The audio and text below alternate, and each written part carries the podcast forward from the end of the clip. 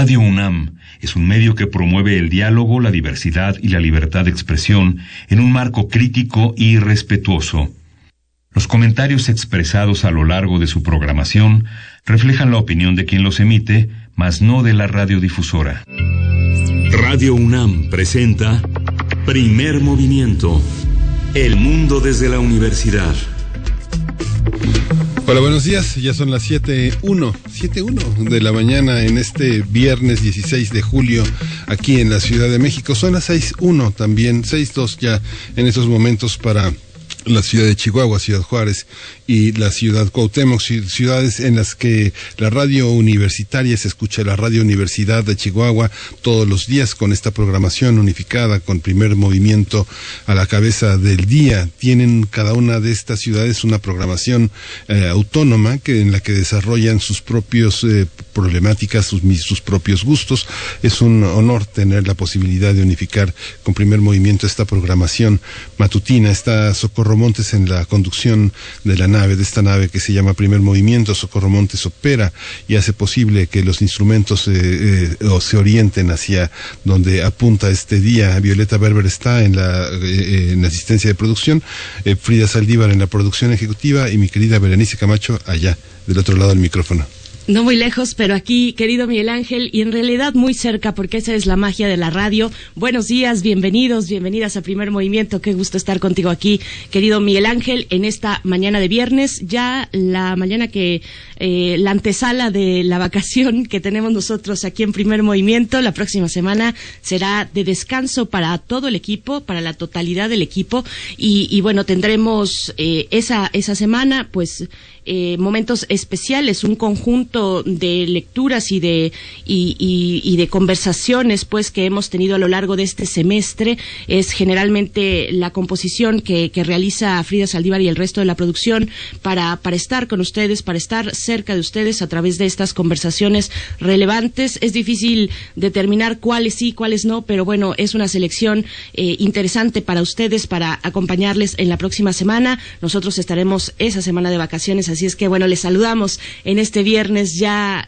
donde nos hemos puesto eh, los flotis, querido Miguel Ángel, ya nos aprietan un poco con muchas ganas de, de lanzarnos pues a Acapulco en la azotea, porque pues hay que seguir cuidándonos. Sí, es muy, este, muy importante continuar con, con ese cuidado. Eh, estamos en el cierre de filas para eh, promover el uso del cubrebocas, el lavado de manos, toda la distancia que es necesaria para que el virus no, no progrese con su contagio y no progrese esta, este declive de la salud que, eh, aunque estemos vacunados, quienes hemos tenido la fortuna, el privilegio de poder estar vacunados, no provocar no provocar más eh, situaciones que comorbilidades, eh, caras vemos y comorbilidades no sabemos. Hoy tenemos un, un homenaje a Beff, este gran novelista, este gran dibujante, novelista gráfico. La Feria Nacional del Libro de León en Guanajuato le rinde un homenaje y no saben en qué se meten porque la novela gráfica yo creo que es eh, la novela del siglo XXI y con esta, con esta, con este arranque en la Feria de León, pues nos quedamos convencidos de que tiene ya una importancia institucional. Va a estar Beff con nosotros y va a estar Carlos María Flores. Él es arquitecto, fotógrafo y gestor cultural. Dirige el, el, Instituto Cultural de León que hace posible esta, esta feria en un formato híbrido, por fortuna híbrido. Y tendremos después de ello nuestro radioteatro de todos los viernes, que por cierto es viernes de complacencias musicales, pero como lo anunciamos desde el día de ayer, pues nos llegaron ya, todas están ocupadas, se pueden ir eh, pues ahí archivando, acumulando para dentro de dos semanas que estemos ya de vuelta en vivo, pero, pero tendremos complacencias musicales que enviaron ustedes el día de ayer y, y bueno, tendremos el radioteatro, por supuesto, que se desprende de Vindictas, cuentistas latinoamericanas, esta eh, publicación de la UNAM que recupera pues precisamente eso, una selección de cuentos escritos por mujeres a lo largo de toda la, de toda la región y, bueno, también colabora Páginas de Espuma, por supuesto es una coedición 2020. Jacinta Piedra de Mercedes Durán, eh, originaria de El Salvador, es lo que hoy se presenta en el radioteatro. Sí, vamos a escuchar también a Beto Arcos. Beto Arcos eh, eh, tiene historias musicales del barrio cósmicos, del barrio cósmico. Él es periodista de radio, es locutor, conductor, profesor. Él creó un podcast musical que se llama The Cosmic Barrio y del programa Global Village de la emisora KPFK 90.7 FM en Los Ángeles, California. Un puente con el barrio, así como, así como lo escucha usted, un puente con la música popular en ese espacio norteamericano donde lo latino sí se escucha. Así es, y en nuestra nota internacional nos detenemos en, en Sudáfrica, los disturbios recientes de Sudáfrica, los conversaremos, conversaremos al respecto a partir de los ángulos que nos comparta la doctora Hilda Varela, doctora en ciencia política por la UNAM, especialista en política contemporánea e historia política de África. Ella es también profesora investigadora del Colegio de México eh, y también es miembro del Sistema Nacional de Investigadores Hilda Varela para la nota nacional.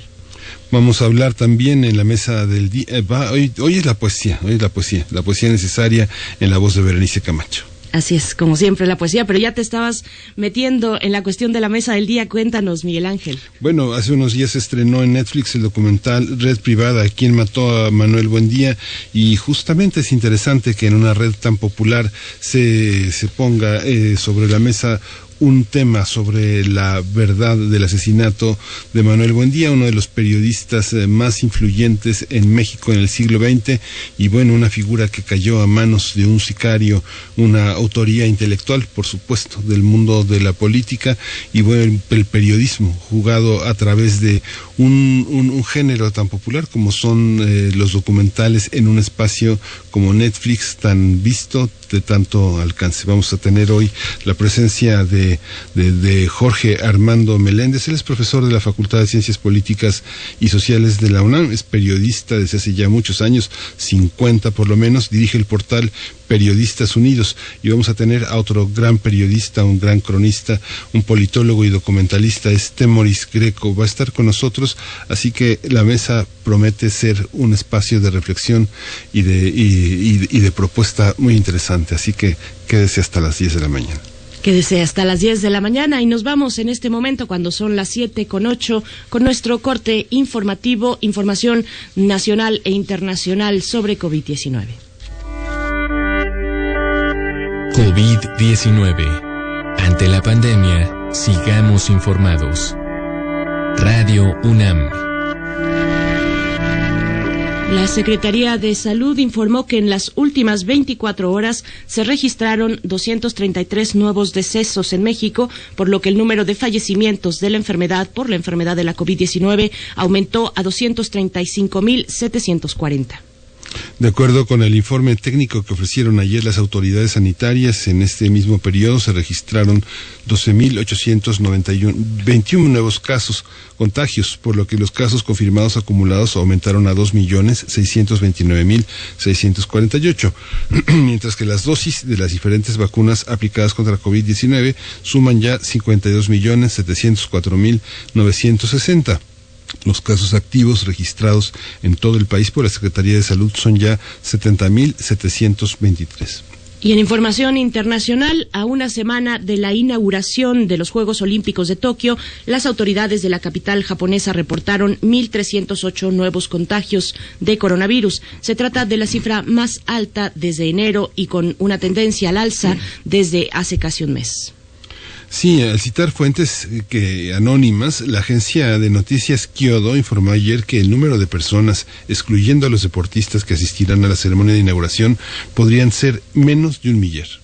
Y en información de la UNAM, un equipo de universitarios encabezados por Gerardo Susan Aspiri de la Facultad de Medicina Veterinaria y y David Royce Pereda, investigador de la Escuela Nacional de Estudios Superiores Unidad Mérida, realizan un monitoreo permanente sobre la presencia de virus como hantavirus y coronavirus, especialmente en la península de Yucatán, para conocer más sobre aquellos potencialmente dañinos para las personas y establecer acciones de prevención ante posibles pandemias. Este trabajo que, que se lleva a cabo en zonas conservadas donde hay murciélagos, roedores, garrapatas y en zonas urbanas para entender cómo enfermedades usualmente silenciosas han pasado al humano en un proceso conocido como zoonosis.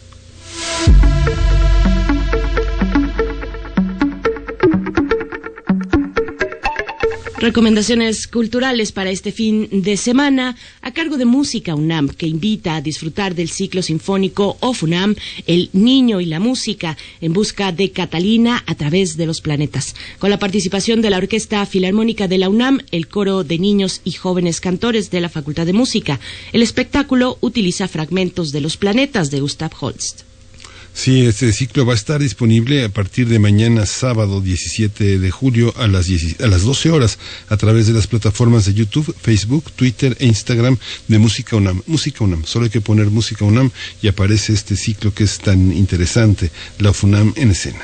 Así es. Bien, pues nos vamos con música. Antes invitarles como siempre, a escribir en redes sociales, a compartir sus comentarios, sus reflexiones en esta mañana de viernes. Díganos cómo llegan al fin de semana, pues ahí están arroba P Movimiento, en Twitter, primer movimiento UNAM en Facebook, las coordenadas sociodigitales para ponernos en contacto. Vamos a ir con música, es una propuesta especial, la verdad, se estrenó el día de ayer eh, en distintas plataformas eh, digitales, pero el estreno, estreno, realmente es aquí, en radio, como tiene que ser un estreno musical y está a cargo de Violeta Torres. Violeta Torres que es ni más ni menos eh, nuestra asistente de producción, Violeta Torres Berber. Pues ella también es, además de productora musical y de ingeniera, bueno, eh, eh, ella se ha incursionado ahora con esta propuesta musical a la música que se titula No puedo hacer nada y en realidad nos la pide Paola Ponce. Te mandamos un saludo, Paola, y bueno, los dejamos con esta propuesta de Violeta Berber, Violeta Torres, No puedo hacer nada.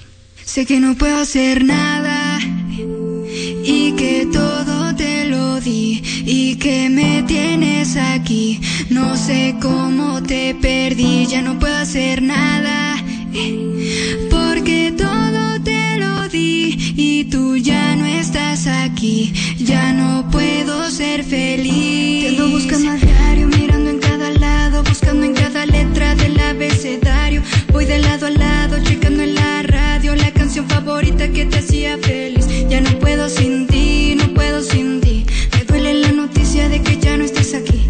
Mirando tu sonrisa muy lejos de mí. Recuerdo aquellos tiempos que te hacía feliz. Ya no puedo hacer nada. Y que todo te lo di y tú ya no estás aquí. No sé cómo te perdí. No puedo creer que todo esto terminó.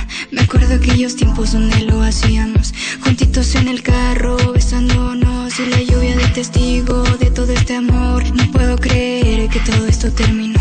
Recuerdo las promesas que ya nos hacíamos, tomados de la mano, felices los dos. Me duele tu partida, debo decir adiós. Sé que no puedo hacer nada y que todo te lo di y que me tienes aquí. No sé cómo te perdí, ya no puedo hacer nada.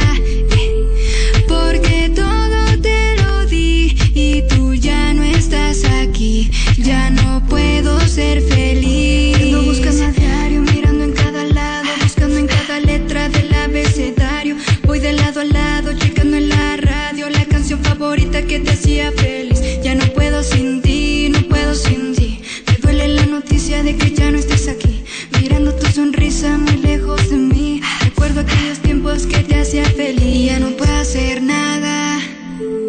Y que todo te lo di y tú ya no estás aquí. No sé cómo te perdí. Eh, eh, solo chino, ah, ah, ah. Violeta Torres aquí, reventando el beat, ah.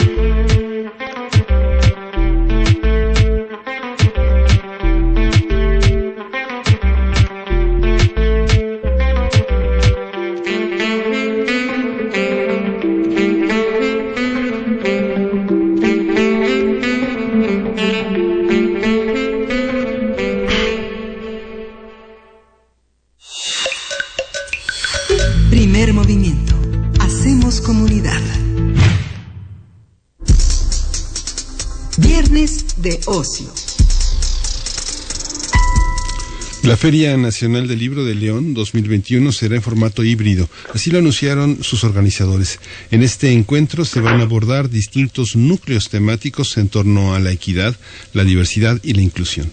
Así es, la presencia internacional está encabezada, encabezada por la estadounidense Siri Husbet, ni más ni menos. Los españoles Luis G. Martín, María Dueñas y Joan Fontcuberta, así como por el guionista chileno José Ignacio Cascas Valenzuela. De parte de México van a participar eh, Margot Glantz, Javier Velasco, Elmer Mendoza y Juan Villoro, entre otros escritores. Este año la feria se realizará del 22 al 31 de julio y se aprovechará para entregar el reconocimiento compromiso con las letras al escritor y dibujante mexicano Bernardo Fernández Beff. Beff es un escritor, historietista, diseñador gráfico mexicano. Él se ha destacado en las tres disciplinas y se le conoce como autor de la novela policíaca.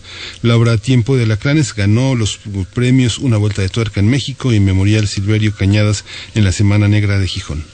Bernardo Fernández es uno de los más reconocidos autores de novela gráfica, así como escritores de ciencia ficción en México. Vamos a conversar sobre este homenaje a Bernardo Fernández Beff en el marco de esta Feria Nacional del Libro de León. Y hoy justo está el homenajeado, está Bernardo Fernández Beff, él es dibujante de cómics, novelista gráfico, como le dijimos. Y Bernardo, muchas gracias por estar otra vez aquí en primer movimiento. Felicidades por este homenaje. No, al contrario, muchas gracias por la, por la invitación y por el espacio. Muchísimas gracias. Gracias, buenos días, Bef. Gracias por estar aquí. Y también, también eh, por mi parte, yo presento a Carlos María Flores, arquitecto, fotógrafo, gestor cultural, director general del Instituto Cultural de León. Carlos María Flores, bienvenido a Primer Movimiento.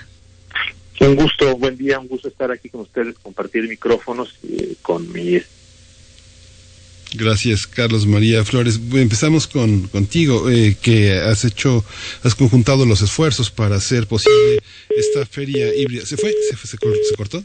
Alguien se cortó por ahí. Bueno, vamos a, ver vamos a arrancar con Bernardo. Bernardo, en lo que recuperamos el contacto con Carlos María Flores. Qué bueno que yo decía al principio que no sabían en lo que se metían, porque la novela gráfica viene eh, en silencio, con mucha discreción, lentamente, y de pronto explota, explota entre los lectores que la hacen explotar con su gusto, con su preferencia. ¿Cómo ha sido esta historia, Bef? Eh, eh, tú encarnas parte de ese esfuerzo, de esa imaginación. ¿Qué significa estar en, el candelero, así en una feria de libro que está dedicada, digamos, a autores tradicionales, pero que ahora la novela gráfica ocupa un lugar tan importante. Cuéntanos de ti y cuéntanos de la novela gráfica. Muchas gracias, Miguel. Pues, no, creo que no es solo mm, la, la novela gráfica, obviamente, sino, sino en general. Eh, quiero pensar que también también es eh, un premio a, a las otras tanto a mi actividad como novelista gráfica, a la que voy ahora, sino a, la novela policíaca, a la ciencia ficción y la literatura infantil, que son las áreas en las que hemos especializado y que cuando yo empecé estaban, como señalabas, como en los márgenes, que se están moviendo hacia el centro.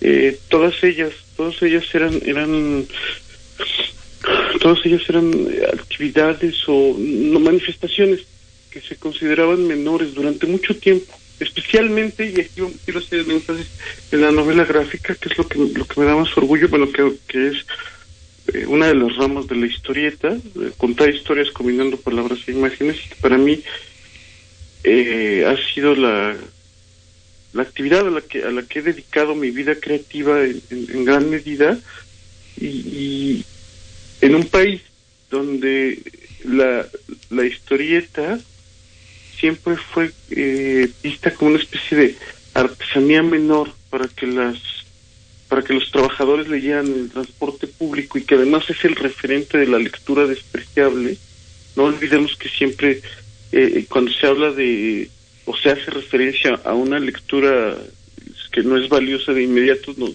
nos referimos al, libro vaquero o al menú pingüino en general a nuestra historieta popular entonces, el, el hecho de ser distinguido con esta, esta, con este premio, que, que al lado de, colegas los que yo, eh, no solo muy distinguidos, sino gente que yo admiro mucho. quiero decir, eh, el hecho de recibir como, como novelista gráfico un premio que también lo, lo tiene Margot Glantz, la escritora viva más importante del país, para mí es un triunfo colectivo de mi gremio en el cual hay un voto de confianza de una institución como la Feria del Libro de León a un formato que hasta hace 15 años era considerado menor y que efectivamente en todo este tiempo ha ganado un montón de espacios al lado, como decía, de la novela policíaca, de la, de literatura de fantástica en general o, de la imaginación y, y, del, de la literatura infantil que todas ellas todas ellas eh, eso manifestaciones que han ido ganando que, se han ido moviendo hacia el centro muchas veces contracorriente y con, con resistencia incluso institucional. Y de modo que me da mucho orgullo ser el ser el primer novelista gráfico historietista que tiene que está en la misma lista de premios que que Cristina Rivera Garza o que o que Margot Glante eso, eso para mí es un es un es un gran orgullo Sí, gracias. Ya está, eh, ya está el arquitecto Carlos María Flores en la línea. Buenos días, eh, Carlos María Flores. Eh, estábamos comentando sobre el programa, el programa general de la feria. Ha sido todo un desafío construir un espacio híbrido. ¿Cómo, cómo se combina? ¿Cómo pensaron proteger a, la, a los lectores, a los visitantes a la feria y al mismo tiempo generar curiosidad y estimular la presencia de los lectores a través de la pantalla? Cuéntenos cómo cómo está concebido el proyecto de la FENAL 32 y es y si es resultado de un aprendizaje a lo largo de un año de estar a distancia fundamentalmente en actividades que originalmente pues son tan íntimas como la presentación de un libro. Eh, claro que sí, buen día para todas y para todos. Para nosotros el, el tema de la crisis sanitaria hace un año eh, nos terminó por, por revelar eh, las diferentes formas que podríamos eh, aprender a, divulgar los procesos culturales. es así que hace pues ya un año y medio, poco más, tuvimos que anunciar que posponíamos la Feria Nacional del Libro de forma presencial. Y sabíamos que lo íbamos a, a llevar a cabo de manera virtual y tuvimos dos ejercicios previos que nos permitieron afinar detalles para poder montar una plataforma lo suficientemente robusta para permitir que, esto sucediera. Iniciamos con un festival de danza contemporánea, luego con un festival de danza folclórica que se hicieron y se diseñaron exprofeso para la bidimensionalidad, algo que fue complejo, una tarea ardua porque estar hablando de eh, ejercicios que son eminentemente tridimensionales, pues había que pensarlos que esto iba a ser visto únicamente en la bidimensionalidad. Este ejercicio nos, nos eh, dio muy buenos resultados para después abordar la FENAL 31, que se llevó de forma 100% virtual y en el cual, eh, eh, en la cual pues descubrimos la gran posibilidad que esto nos ofrece o terminamos por descubrir lo que esto nos ofrece de llegar a públicos que de otra manera es difícil acceder a ellos o de poder vincular a estos públicos con autores que de otra forma, de manera presencial, pues eh, es muy complicado también eh, que puedan acercarse al país, a, la sede, a la feria. Y el ejercicio fue, fue bastante bueno. Eh, tuvimos pues unas expectativas un tanto ambiguas porque nunca habíamos tenido un proyecto de esta magnitud y, y de pronto pues nos encontramos con más de un millón de visitas y eso nos nos eh, pues nos motivó a, con lo que seguía seguir trabajando. Después tuvimos un festival internacional de arte contemporáneo que ya pudimos hacer de, de manera híbrida y fue también un, un, proyecto muy complejo, pero que nos han dado eh, bases suficientes para creer que esta Feria Nacional del Libro en su edición 32 en un formato híbrido eh, presencial multisede pues nos permita a tener las competencias suficientes para ofrecerle a los autores, al público que nos visite de forma presencial y también de forma virtual, eh, pues todas las condiciones óptimas para que la experiencia sea, sea única, sea refrescante, sea creativa, sea innovadora. Y los protocolos sanitarios por parte de la Secretaría de Salud del Estado, por lo que norma la Secretaría de Salud Federal y, y por supuesto lo que Salud Municipal ha marcado, están seguidos de la forma eh, adecuada.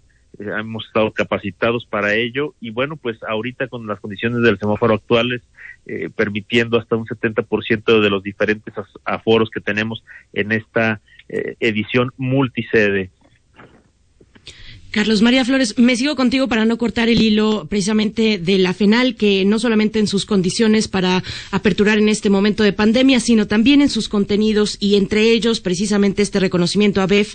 Eh, cuéntanos un poco sobre compromiso con las letras, eh, la historia de este reconocimiento que ahora se vuelca de nuevo sobre Bernardo eh, Fernández, sobre BEF. de nuevo digo, porque ya lo había mencionado, es la primera vez, pero, pero cuéntanos un poco de este reconocimiento.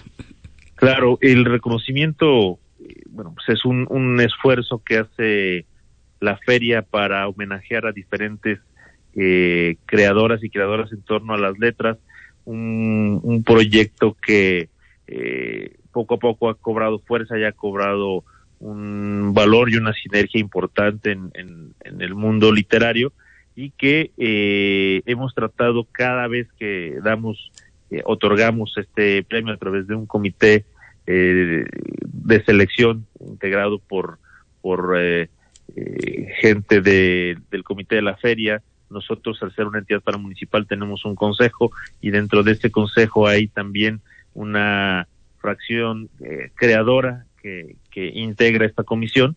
se valoran siempre diferentes aspectos que no, que, que coadyuven directamente a pues a los objetivos principales de cada una de las ediciones o de la o del espíritu propio de la feria eh, así con la premisa de, de cada año galardonar a una escritora o a un escritor que aporten de manera significativa eh, una cuestión eh, particular que a nosotros nos haga sentido con lo que buscamos en la feria, pues es que eh, ahora se ha entregado el reconocimiento a BEF eh, BEF ha sido un aliado incansable, no solo de la feria, sino del propio instituto. Hemos participado con él en diferentes exposiciones en torno a la gráfica. Es un autor que esta combinación que, que tiene de, de una gráfica muy, muy refrescante, de una, una gráfica muy contundente, muy expresiva, eh, y además, pues, con una carga literaria importante, ya lo han señalado ustedes al principio de la entrevista, de, los innumerables textos y reconocimientos que hace que, ha, eh, que se ha hecho acreedor eh, BEF, pues originaron que fuera eh, un, unánime y sin ningún tipo de, de duda el que BEF se uniera a esta eh, larga lista de grandes creadoras y creadores que han recibido este homenaje, Amparo Dávila, Elmer Mendoza, eh, Margot Glantz, y, ahora Bernardo Fernández. Beff se une a esta a esta lista de grandes escritoras y escritores que eh, que han podido este pues tener el reconocimiento el compromiso con las letras un, uh, un proyecto que poco a poco se ha ido reforzando y que pues el eh, eh, busca justamente esto no el entregar a la FENAL a, a los seguidores de la FENAL un, un, una fuerza eh, importante que, que redoble eh, en materia de, de, lo que busca la feria. Lo que busca la feria siempre es, eh, desde su inicio, por allá en 1990, la aproximación de la palabra oral escrita a niños y jóvenes de diferentes formas, eso es el espíritu general. Luego cada año hay diferentes temáticas, sinergias, y en ese sentido creo que BEF, eh, con, al, al, ser un historietista, un, un autor de novela de gráfica, eh, pues eh, a pesar de que sus textos no son precisamente para, para niños y jóvenes, pero la historieta siempre es el primer contacto o uno de los primeros contactos para, para los eh, lectores y creo que para nosotros esto venía muy al caso en, en esta edición, Berenice. Gracias, eh, Carlos María. Bef, vamos, voy contigo. Eh, por, y déjame poner este cruce que yo encuentro muy estimulante. Tú, por supuesto, iniciabas la conversación, perdón, hablando de la novela policíaca. Y déjame hacer el cruce que para mí es eh, muy estimulante y, y, también necesario en lo que toca a tu, a tu trabajo cuando ponemos, por un lado, o en el mismo lugar, a la novela policíaca y la gráfica también. Cuéntanos al respecto qué, qué tipo de soporte, qué vehículo significa la gráfica para la novela policíaca. Bueno, curiosamente yo, yo he hecho una novela gráfica policíaca, el eh, Matar al candidato, que fue un, un alrededor del asesinato de, eh, Leonardo Colosio con un guion de, de, de Paco Hagenbeck, recientemente fallecido. Sí. Eh, yo- pero más, digamos, más allá como de, de la relación directa entre, entre novela policíaca y novela gráfica, lo que veo es una, una relación entre eh, estas formas de contar historias que eh, provienen de la inicialmente de la cultura popular de la novela del folletín concretamente no de las novelas las novelas pulp en, en- en la tradición anglosajona y que, y que más o menos encajamos en, con la etiqueta de los subgéneros y que bueno originalmente eran eran literatura de consumo de eso de consumo popular de consumo desechable ahí incluyo la historieta en ese formato aunque digamos es, es en, en- en, otro en otro con un con un discurso visual que, que no tienen las pero que compartían a través de las portadas y todo esto pues estaba muy alejado de la hace muchos años alejado del como del de la- del, del parnaso del literario. O sea la, gente que hacía novela policíaca que hacía ciencia ficción un poco en menor medida pero también estaban bastante aislados los que hacían literatura infantil y juvenil. Todas esas cosas que yo hago que de repente eh, en, en- esta combinación, en esta coyuntura de, pues, cambio generacional y, además de mayor apertura, de mayor apertura institucional, editorial, etcétera, se, se pues de repente reciben una atención que, que no tenían hace tiempo. Entonces, eh, más que una relación directa entre, entre novela policial y novela gráfica, la hay, ¿no? Desde luego, pero pero lo, que veo es como como como un área de trabajo donde yo me he movido que que ahora tiene tiene o, que siempre ha gozado del, reconocimiento del público y que ahora tenga este reconocimiento institucional es muy importante para mí Eh, porque yo cuando yo empezaba a escribir yo decía es que escribo ciencia ficción o hago cómics y siempre había o un, un- un escepticismo a la validez de, de estas manifestaciones. Ahora, ahora y con este reconocimiento quiero pensar que, que es que ha avanzado mucho la, la, la creación en estos campos en nuestro país. Claro. Bef, eh, Bef, eh, me sigo contigo también, eh, Be- Bef, porque me sigo contigo en el sentido en el que, bueno, el público, uno de los públicos más afectados en este terreno ha sido el público infantil y juvenil, y ahora que la variante Delta ha entrado al país, no sabemos tampoco desde cuándo ha estado, pero va a estar entre nosotros, ¿cómo y, que hay tantos formatos eh, electrónicos para apoyar la lectura de jóvenes?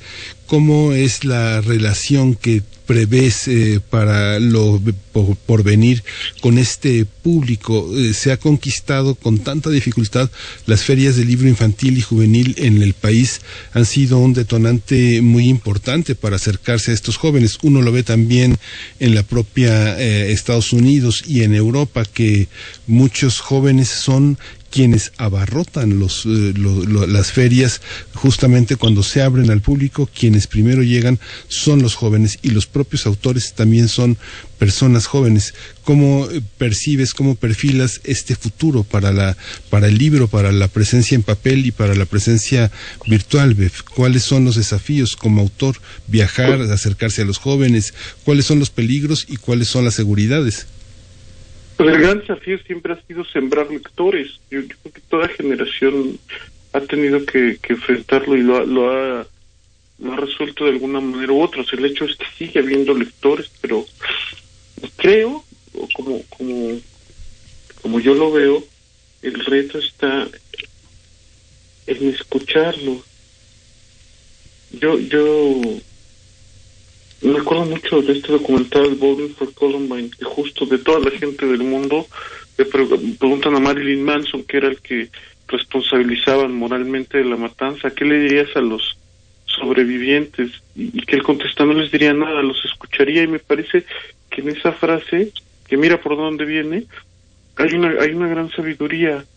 Yo, yo, cuando yo fui adolescente, jovencito y niño y adolescente, la literatura mexicana estaba de espaldas a los jóvenes, o sea, no existía un autor, quizá con excepción de, la, de los autores de la onda, no había nadie que escribiera para los jóvenes y los de la onda no escribían para los jóvenes, ellos hablaban de su propia vida siendo jóvenes.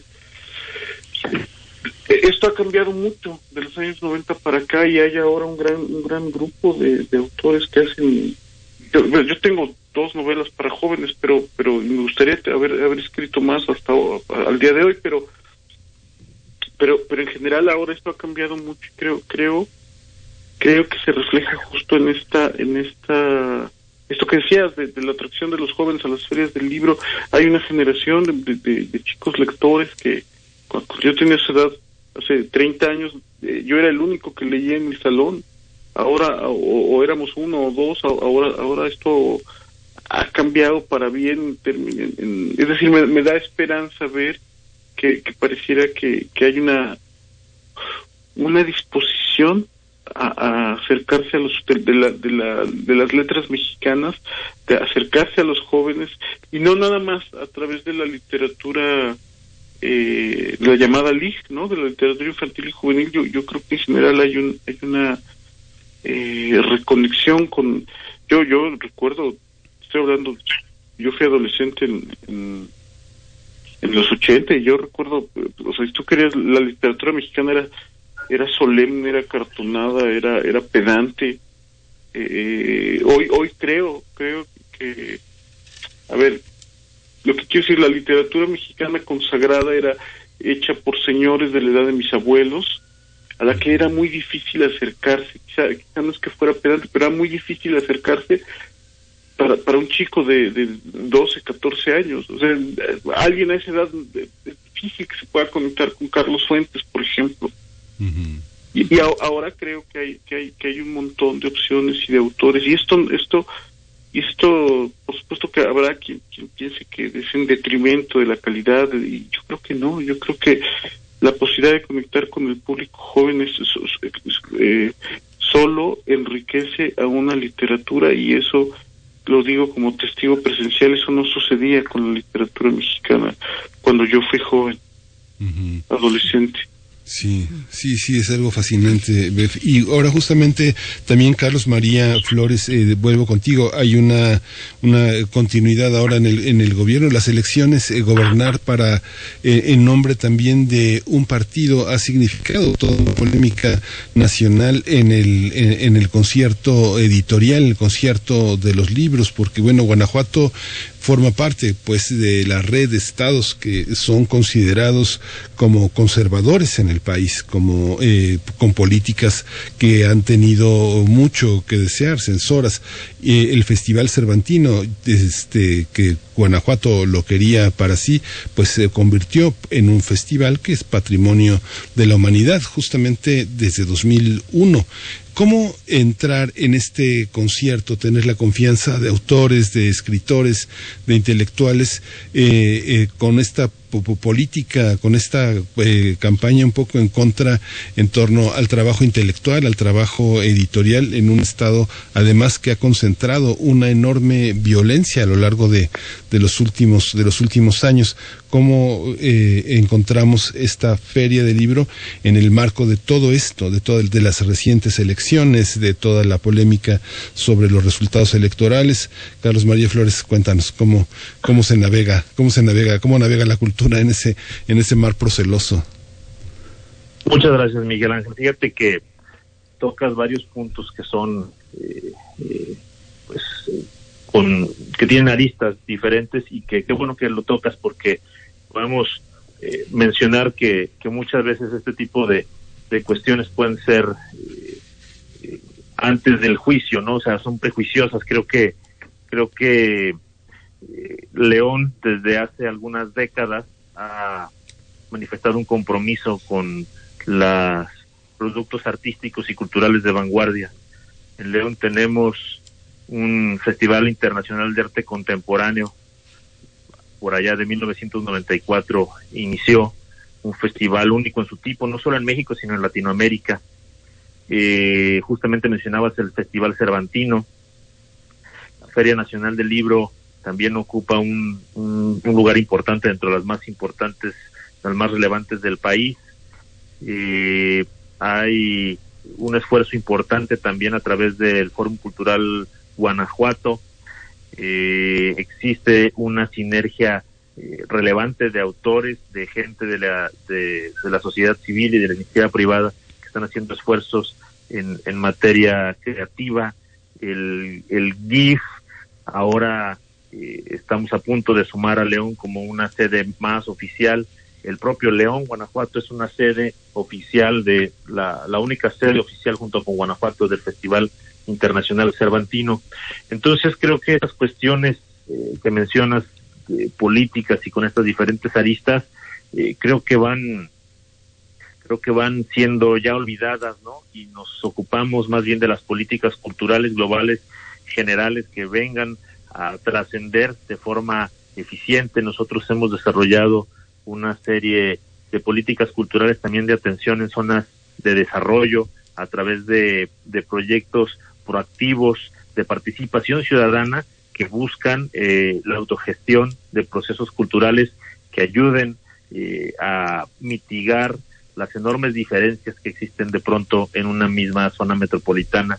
Creo que estos esfuerzos hablan de políticas que van trascendiendo eh, administraciones formas de pensar y que en esta última eh, administración de continuidad que hemos tenido ya en la ciudad, pues hemos terminado por repuntar, apuntalar y, que y que forman un, un, bloque fuerte y que esto se reafirma con algo de lo que mencionaban hace un momento, los públicos, los públicos jóvenes, el público principal de la, de la Feria Nacional del Libro que no el único obviamente, pero que el, el, el fuerte, el brazo fuerte es eh, madres que crecieron, madres jóvenes que crecieron con la FENAL y que ahora llevan a sus hijos, ¿no? Y en la FENAL, eh, sobre todo en este último lustro, hemos buscado que la feria, eh, aunque hoy son nuestros ejes temáticos, no solo en la FENAL, sino en, todos los proyectos del, del, Instituto Cultural, hablemos de equidad, de diversidad e inclusión, que son temas globales, que son temas eh, eh, muy importantes en los tiempos que vivimos y que siempre han estado eh, ahí, solamente que en esta ocasión los hacemos visibles, los hacemos palpables, para que la gente, los niños, sobre todo, esta es una feria que nació con, como una feria especializada eh, infantil y juvenil, hoy es una de nuestras principales vocaciones, aunque no es una especializada en la, en la aproximación a la palabra él escrita a niños y jóvenes, y que estamos trabajando para que estos temas de equidad, diversidad e inclusión estén ahí, estén vigentes, estén en el, en el marco teórico del, de la curaduría del, del proyecto FENAL y que también incidan en las políticas públicas. Es así que se ha desarrollado y se ha echado a andar un, un eh, proyecto piloto para tener una, una un circuito eh, podotáctil para las personas con cierta debilidad o con debilidad total visual, el, el TUI, transporte, transporte urbano incluyente, que es un sistema que tiene la dirección de movilidad y que, y que es coordinado en, en estas cuestiones especiales por el DIF, para, por el DIF municipal, para acercar las personas con alguna discapacidad motora a esta ruta penal al centro histórico. Entonces, estas políticas culturales, esta retórica eh, teórica eh, de discurso curatorial en la penal, pues lleva a la praxis elementos que quedan para la política pública. Creo que eso trasciende más que más que partidos, más que más que formas de pensar y se convierte en un beneficio para la ciudad, para las leonesas, para los leoneses y para la gente que nos visita.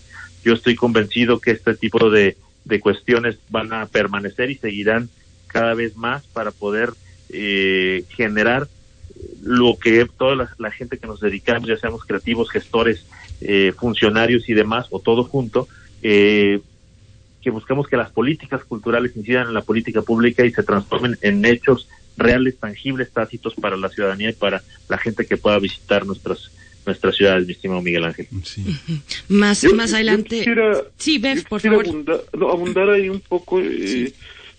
Yo yo participé en una mesa redonda en el Festival de Arte Contemporáneo con, con en, León, con Ofelia Pastrana, con, con una chica trans, hace, hace algunos años, unos cuatro años, una cosa así.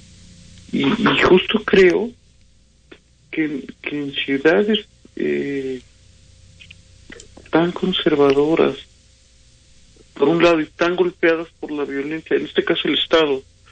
Por otro lado, es justo a, donde los trabajadores de la cultura tenemos que ir.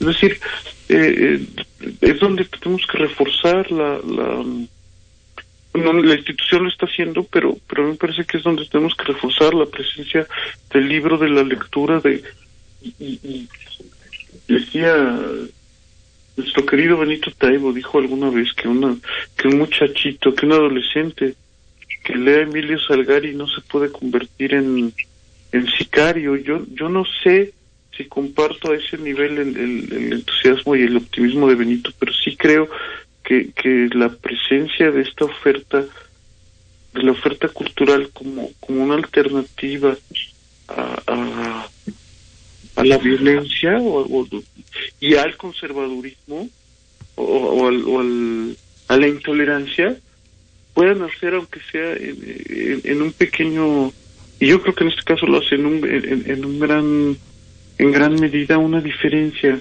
en una ciudad. Entonces, a mí me parece que es justo donde hay que ir. Sería maravilloso que, por supuesto que es maravilloso cuando, cuando, cuando las condiciones son favorables siempre, o en todos los campos, pero justo en estos lugares así golpeados, eh, donde, donde, incluso la presencia de, ciertos autores pueda hasta ser incómoda, creo que es donde, donde tenemos que estar. Por supuesto. Y, bueno, Carlos María, voy contigo antes de que nos alcance el tiempo porque hay que invitar a la audiencia pues a lo que tienen eh, preparada para esta edición de la FENAL. ¿Cuál es esta oferta? Mm, en la introducción hacíamos mención de distintos nombres, Siri Husbet, por ejemplo. Eh, en fin, eh, hay talentos y, y, escritores, escritoras internacionales. Cuéntanos un poco de esta oferta, por favor. Con todo con todo gusto, Berenice. Bueno, ustedes mencionaban eh, prácticamente lo, lo, la, lo más sólido de la programación. Eh, está con nosotros eh, Luis. Martín, John Foncuberta, que es un eh, fotógrafo, ensayista, crítico de, de la imagen.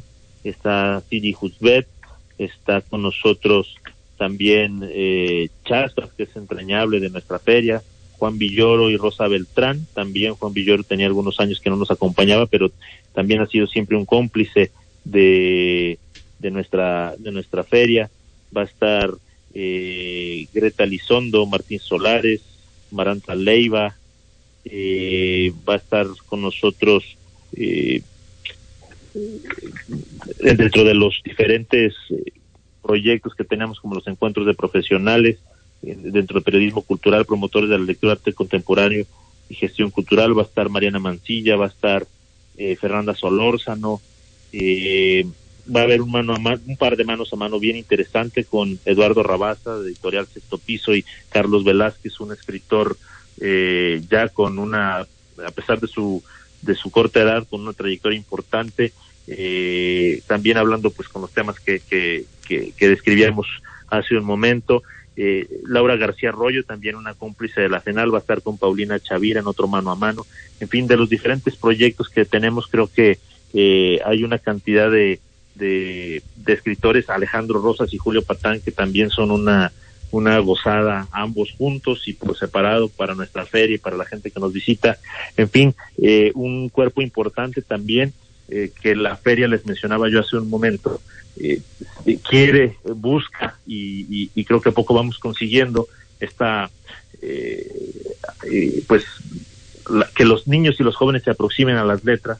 Tenemos un, un proyecto, niños escritores y al Cuento, que es una convocatoria que a lo largo del año, a través de FENAL permanente, van, van tallereando sus textos y termina en una presentación editorial en la FENAL, luego sigue Mundos Posibles en alianza con la Universidad de Guanajuato y la Iberoamericana León, que ahora es para jóvenes, y luego están los premios de literatura, que ya es para eh, escritores emergentes, y, y, terminamos con el FENAL Norma, que es un círculo virtuoso que para mí es muy importante señalar, porque reafirma esto que, esto que mencionábamos, eh, de, la aproximación a la palabra escrita en los niños y los jóvenes y que va cobrando fuerza y se va materializando de esa manera. Entonces, creo que todas estas eh, peculiaridades de la hacen que la experiencia experiencia única y que del 22 al 31 de julio en León, Guanajuato, van a podernos acompañar, además visitando cuatro sedes, que tres de ellas son patrimonio de todas las mexicanas y de todos los mexicanos, la Plaza de Gallos, que es imperdible.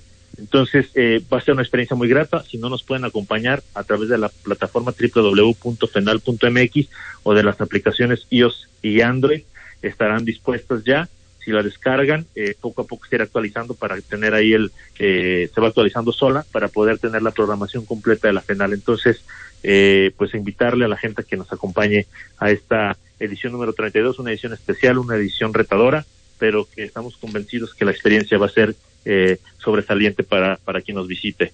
Por supuesto. Bueno, ya nos quedan pocos minutos, pero voy contigo, Bev, porque es muy estimulante y, y, también es un reto lo que comentas sobre la literatura mm, juvenil. Mm, nos sorprendemos al no tener altos números, digamos, de lectores, aunque los números no es lo importante, pero reflejan una realidad lectora en el país pero habrá que ver, pues, qué tanto ese vacío mm, que, que hubo en su momento durante tanto tiempo de literatura para jóvenes, pues no tiene que ver actualmente con los niveles que tenemos de lectura.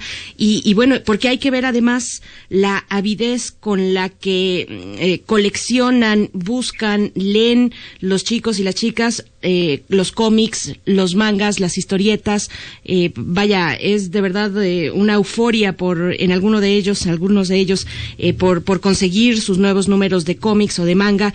¿Cómo, cómo ves hoy, eh, en este sentido, la creación de, de novela gráfica en México y en la región, Beth? Pues es un momento importante en el sentido de que eh, editoriales grandes o instituciones están interesadas en en el formato eh, no era así hace muy pocos años eh, hay hace más hace 10 años yo publiqué eh, mi primera novela gráfica cuando cuando yo lo hice yo tenía 20 años haciendo cómics entonces yo quiero pensar que ahora para los los autores más jóvenes eh, o, la generación que viene detrás de mí no les tome 20 años publicar su primera novela gráfica. Y, y me da mucha emoción ver ver que que hay una que, que después de mí de mi generación viene una muy potente además con, con muchas mujeres. Ahí está por ejemplo Alejandra Gámez por dar un solo ejemplo de, de una autora que, que, me parece fabulosa y que y que van a encontrar con se encuentran con circunstancias diferentes y mucho más favorables que las que tuvo mi generación. Y yo sí estoy convencido de que el cómic de que la historieta como señalabas no solo es una forma de lectura legítima sino que además es una gran puerta de entrada para la para la lectura la, para la lectura formal se dice. Pues no yo me parece quisiera no, no, no emitir eh, adjetivos, pero me refiero para, para una lectura de todo tipo de libros. Más bien ahí quisiera, para redondear la idea, diría que, que, la historieta, los cómics, las novelas gráficas pueden ser una estupenda puerta, puerta de entrada para la lectura sin adjetivos, para leer todo tipo de libros y descubrir los tesoros que te están esperando en, en, en y sin que lo sepas en un montón de en, en, todo tipo de libros. Entonces por eso me, me, por eso me parece importante. Yo yo yo quisiera cerrar diciendo que no hay forma de lectura que no valga la pena que toda manera de lectura estimula estimula el cerebro y estimula al, lector o lectora y esto y esto y que más, más que dividir no decir es que estás, nada más quiere leer mangas al contrario, qué bueno que lea mangas y ya después descubra otras cosas. Sí, claro. pues muchísimas gracias. Bef eh, Bernardo Fernández, novelista, dibujante, novelista policíaco. Muchas gracias por haberse dado el tiempo esta mañana. Carlos María Flores, arquitecto. Hay que decir nada más que tiene su aplicación. Esta feria se ha transformado a lo largo de 30 años en una feria como la que es hoy y podemos seguirla en una aplicación que podemos descargar. Se inicia el 22 de julio, así que este pues eh, los acompañamos en esta en esta celebración. Carlos María Flores, muchas gracias por estar con nosotros. Muchas gracias, Miguel Ángel. Muchas gracias, Anice. Te mando un abrazo, querido Bef. Nos vemos pronto. Gracias. Y, y, y bueno, pues los esperamos en León, Guanajuato, el 22 gracias. al 31 de julio. Hasta luego, gracias. Gracias. Hasta pronto, Beth. Eh, bueno, pues vamos, vamos con un poco de también de literatura, pero convertida y hecha radioteatro. Jacinta Piedra es el título de la propuesta de este viernes de la salvadoreña Mercedes Durán, que se encuentra en la eh, propuesta de Vindictas Cuentistas Latinoamericanas, editada por la UNAM y Páginas de Espuma el año pasado, 2020. Con esto nos vamos a despedir también de la Radio Universidad de Chihuahua hasta el próximo lunes, que estaremos nosotros, una vez más comento, estaremos de vacaciones, pero ya eh, después de esa semana nos volvemos a encontrar en vivo. Gracias por su escucha, quédense aquí en Radio UNAM. Vamos con el radioteatro. De Mercedes Durán, Jacinta Piedra, en Vindictas, Cuentistas Latinoamericanas, UNAM y Páginas Espuma, México, 2020. Jacinta Piedra vivía en San Juan Talpa, Ahí nacieron sus padres, sus abuelos y los padres de sus abuelos. Las piedras de la quebrada, los guarumos de la barranca, los grandes conacastes, la tierra oscura, la campana oxidada y los padres nuestros y abracadabras eran parte de su piel, de sus ojos, de su mente de ruda y albahaca, de sus manos huesudas y largas. La casa de Jacinta Piedra era como todas las de San Juan Talpa, tejas coloradas, adobe, vara de Castilla, horcones y cerco de cerrato. La vida discurría lenta y cansina. Por la mañana, moler el nixtamal y encender el fogón. Frijoles, café, azúcar de pilón, mandíbulas apretadas y palabras a mordiscos. A las once, cacareo de gallinas pálidas. Jesús, María y José, las tres divinas personas, Ave María Purísima, y caminar por la calle desierta hasta llegar a la cerería. Monosílabos entrecortados por las miradas furtivas, rebozos húmedos, cera de Castilla, veladoras, fantasmas, imaginerías, velorios, responsos, oraciones al Señor de Esquípulas, lagrimear de mujeres, incienso, rezadoras, beatas y milagrería. Jacinta Piedra regresaba a casa con la mirada huidiza y el andar menudo. Viajaba a la cerería todos los días del año. Le había quedado la costumbre de llevar la comida a su abuela, y no obstante que la madre de su madre era desde hacía muchos años, polvo de cementerio, Jacinta acudía a la hora del almuerzo y conversaba con el ánima de la hija de su bisabuela. Le hablaba de muchas cosas. Sí, porque era muy parlanchina. Que si el cerco, que si la parra de guisayotes, que si los patos, que si el señor cura, que si las ánimas de paleca, que si la oración a la piedra imán, que si el escapulario, Jacinta Piedra se contestaba a sí misma con monosílabos.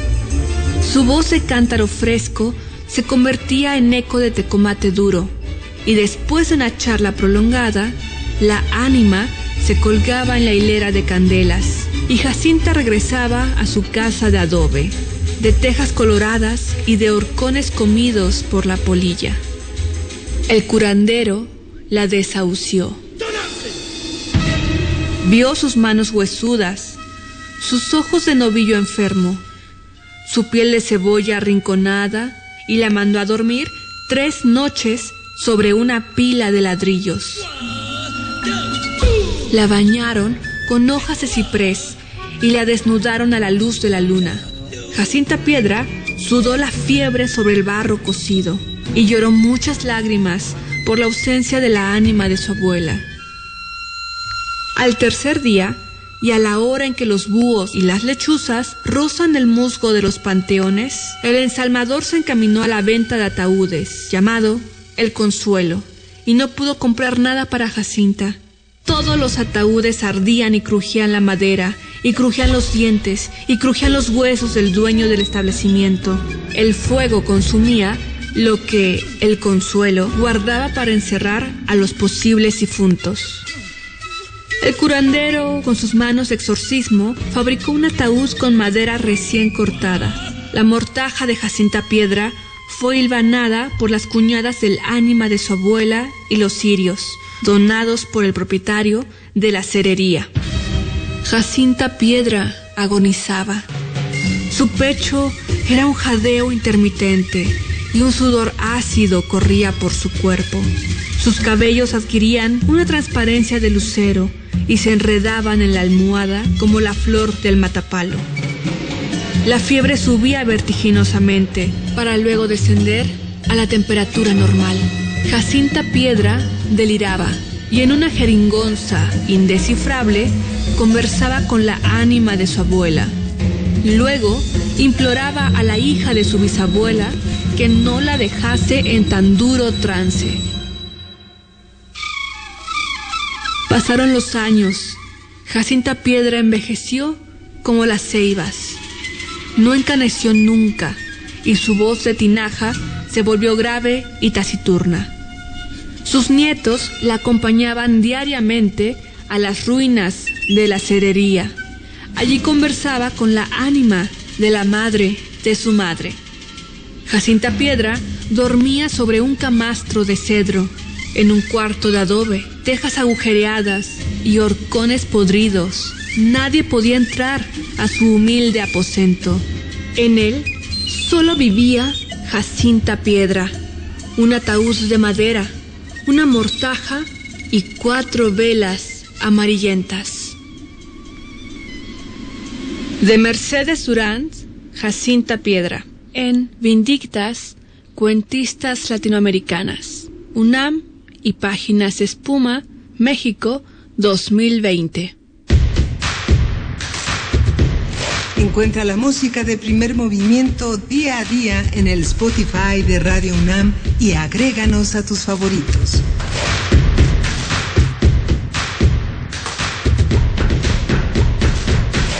¿Sabes qué es la Consulta Popular 2021? Es una forma de participación mediante la cual la ciudadanía opina sobre temas de trascendencia nacional. El próximo primero de agosto, por primera vez a nivel federal, iremos a una consulta popular. Es una oportunidad más de participar e involucrarnos con lo que es importante para el país. Las y los ciudadanos, sorteados en las elecciones pasadas, serán capacitados por el INE para recibir y contar nuestras opiniones. Participa, celebremos la democracia. INE. Llegué a probar la cocaína, los ácidos, pastillas, pues hasta el final fue el que me encontré con la piedra, que fue con lo que más me hice adicto, ¿no? A los 17 empecé a consumir ya fuertemente y fue donde empezó a ir en picada toda mi vida. Lo anexábamos. Se lo llevaba pues a la fuerza, ¿no? Lo tenían que someter. Él tiene temor de regresar a la casa para no recaer. Esto es un martirio que a nadie se le desea en verdad. El mundo de las drogas no es un lugar feliz. Busca la línea de la vida. 800-911-2000. Síguenos en redes sociales. Encuéntranos en Facebook como Primer Movimiento y en Twitter como arroba PMovimiento. Hagamos comunidad.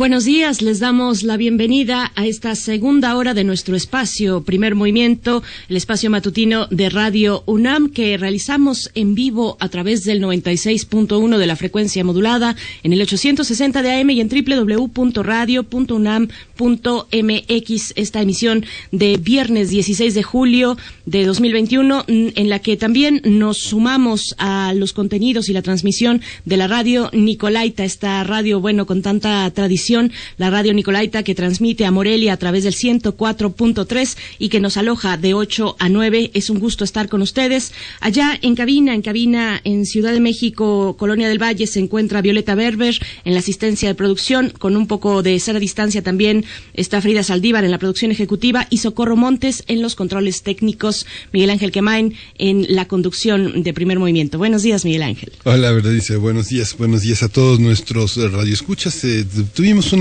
un, inicio, un inicio de día interesante con la feria del libro de León en formato híbrido que justamente inicia el próximo 22 de julio. Va a ser muy interesante la experiencia. Vienen escritores, participan escritores y editores de un nivel extraordinario. Guanajuato será la sede en el marco de una, una transición, eh, justamente eh, una transición de gobierno tras las elecciones en Guanajuato de un proyecto cultural que tiene una continuidad asombrosa. Cuestionábamos a su director justamente sobre esta violencia que caracteriza a Guanajuato, el conservadurismo, toda esta visión que también eh, está contigua a un mundo que florece, un mundo lleno de participación de mujeres que no no se arredran ante la violencia, feministas que se organizan, madres de familia que continúan buscando a sus desaparecidos y se afirman en los palacios de gobierno, policías que, eh, que, eh, que en duelo por todos los compañeros caídos enfrentan también propuestas interesantes para la gobernanza del Estado con esta nueva presencia de nuevos proyectos eh, políticos. En fin, muy interesante, Bernice, en esta mañana, pero tenemos también eh, muchos, muchas cosas interesantes en esta segunda hora.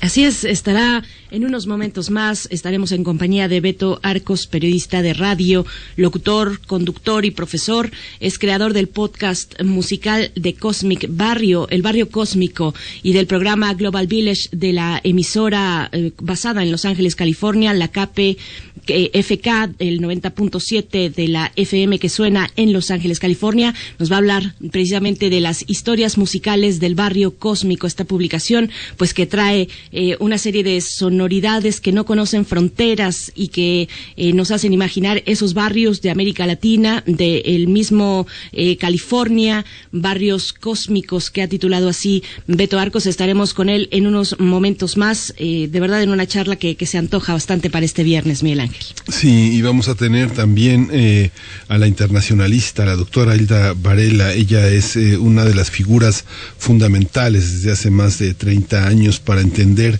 el rostro de este gran continente que es África. Pero hoy toca el turno hablar de los disturbios en Sudáfrica. Vamos a tratarlo con ella, con la doctora Hilda Varela. Ella es doctora en ciencia política por la UNAM, es una especialista en políticas contemporáneas e historias políticas de África, es profesora e investigadora en el Colegio de México, es miembro del Sistema Nacional, Sistema Nacional de Investigadores. Por supuesto. Pues bueno, les invitamos a seguir comentando en redes sociales. Gracias a los que ya nos han dado los buenos días a través de esas redes sociodigitales que ponemos a su disposición. Arroba P Movimiento en Twitter, primer Movimiento UNAM en Facebook. Saludos a Henry Paredes que está por acá. Rosario Durán Martínez también que nos comparte una, nota muy curiosa eh, que saca MX con respecto a las próximas, ya están a la vuelta, las Olimpiadas de Tokio 2020.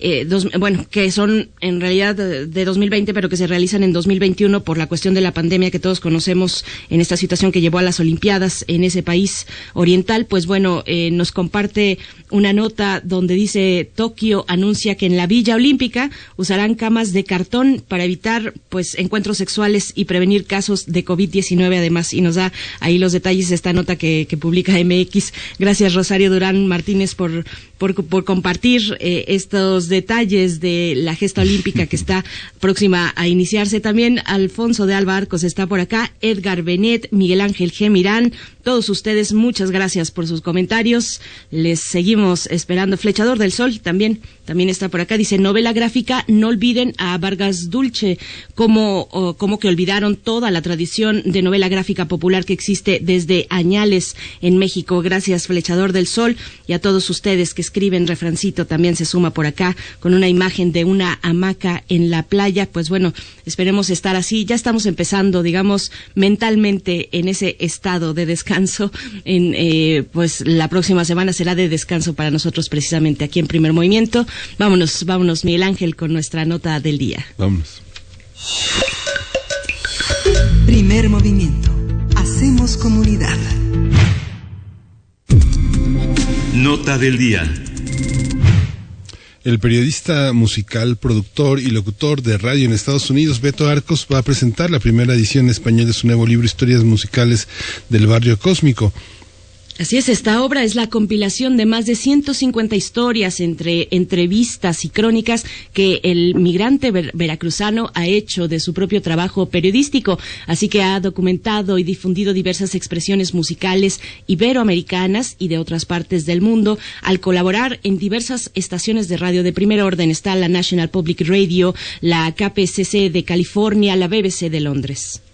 Sí, con más de dos décadas de labor periodística, este libro documenta y sintetiza su trabajo. Hay que señalar que la obra apareció el año pasado en inglés y ahora viene a mostrarlo al público mexicano. Beto Arcos explica que todas las historias que escribe para radio, ya sea sobre un músico, un cantante, un chef o una trabajadora social, tienen que contar con una historia que enganche. El autor explica que la idea del libro surgió en agosto pasado cuando se dio cuenta de que había acumulado más de 150 reportajes, perfiles, crónicas y reseñas. Por ello pensó que sería ideal publicar una especie de antología de su trabajo para un público diferente que en su momento no escuchó ningún reportaje en radio o que tal vez escuchó algunos pero desconoce lo demás. Pues vamos a conversar sobre esta publicación y este día nos acompaña Beto Arcos, periodista de radio, locutor, conductor y profesor, creador del podcast musical de Cosmic Barrio, de Cosmic Barrio, el barrio cósmico, y del programa Global Village en la emisora KPFK 90.7 FM de Los Ángeles, California. Beto Arcos, bienvenido a Primer Movimiento, bienvenido a Radio UNAM, buenos días. Muy buenos días, gracias por la invitación, es un verdadero privilegio estar con ustedes. Muchas gracias, eh, Beto.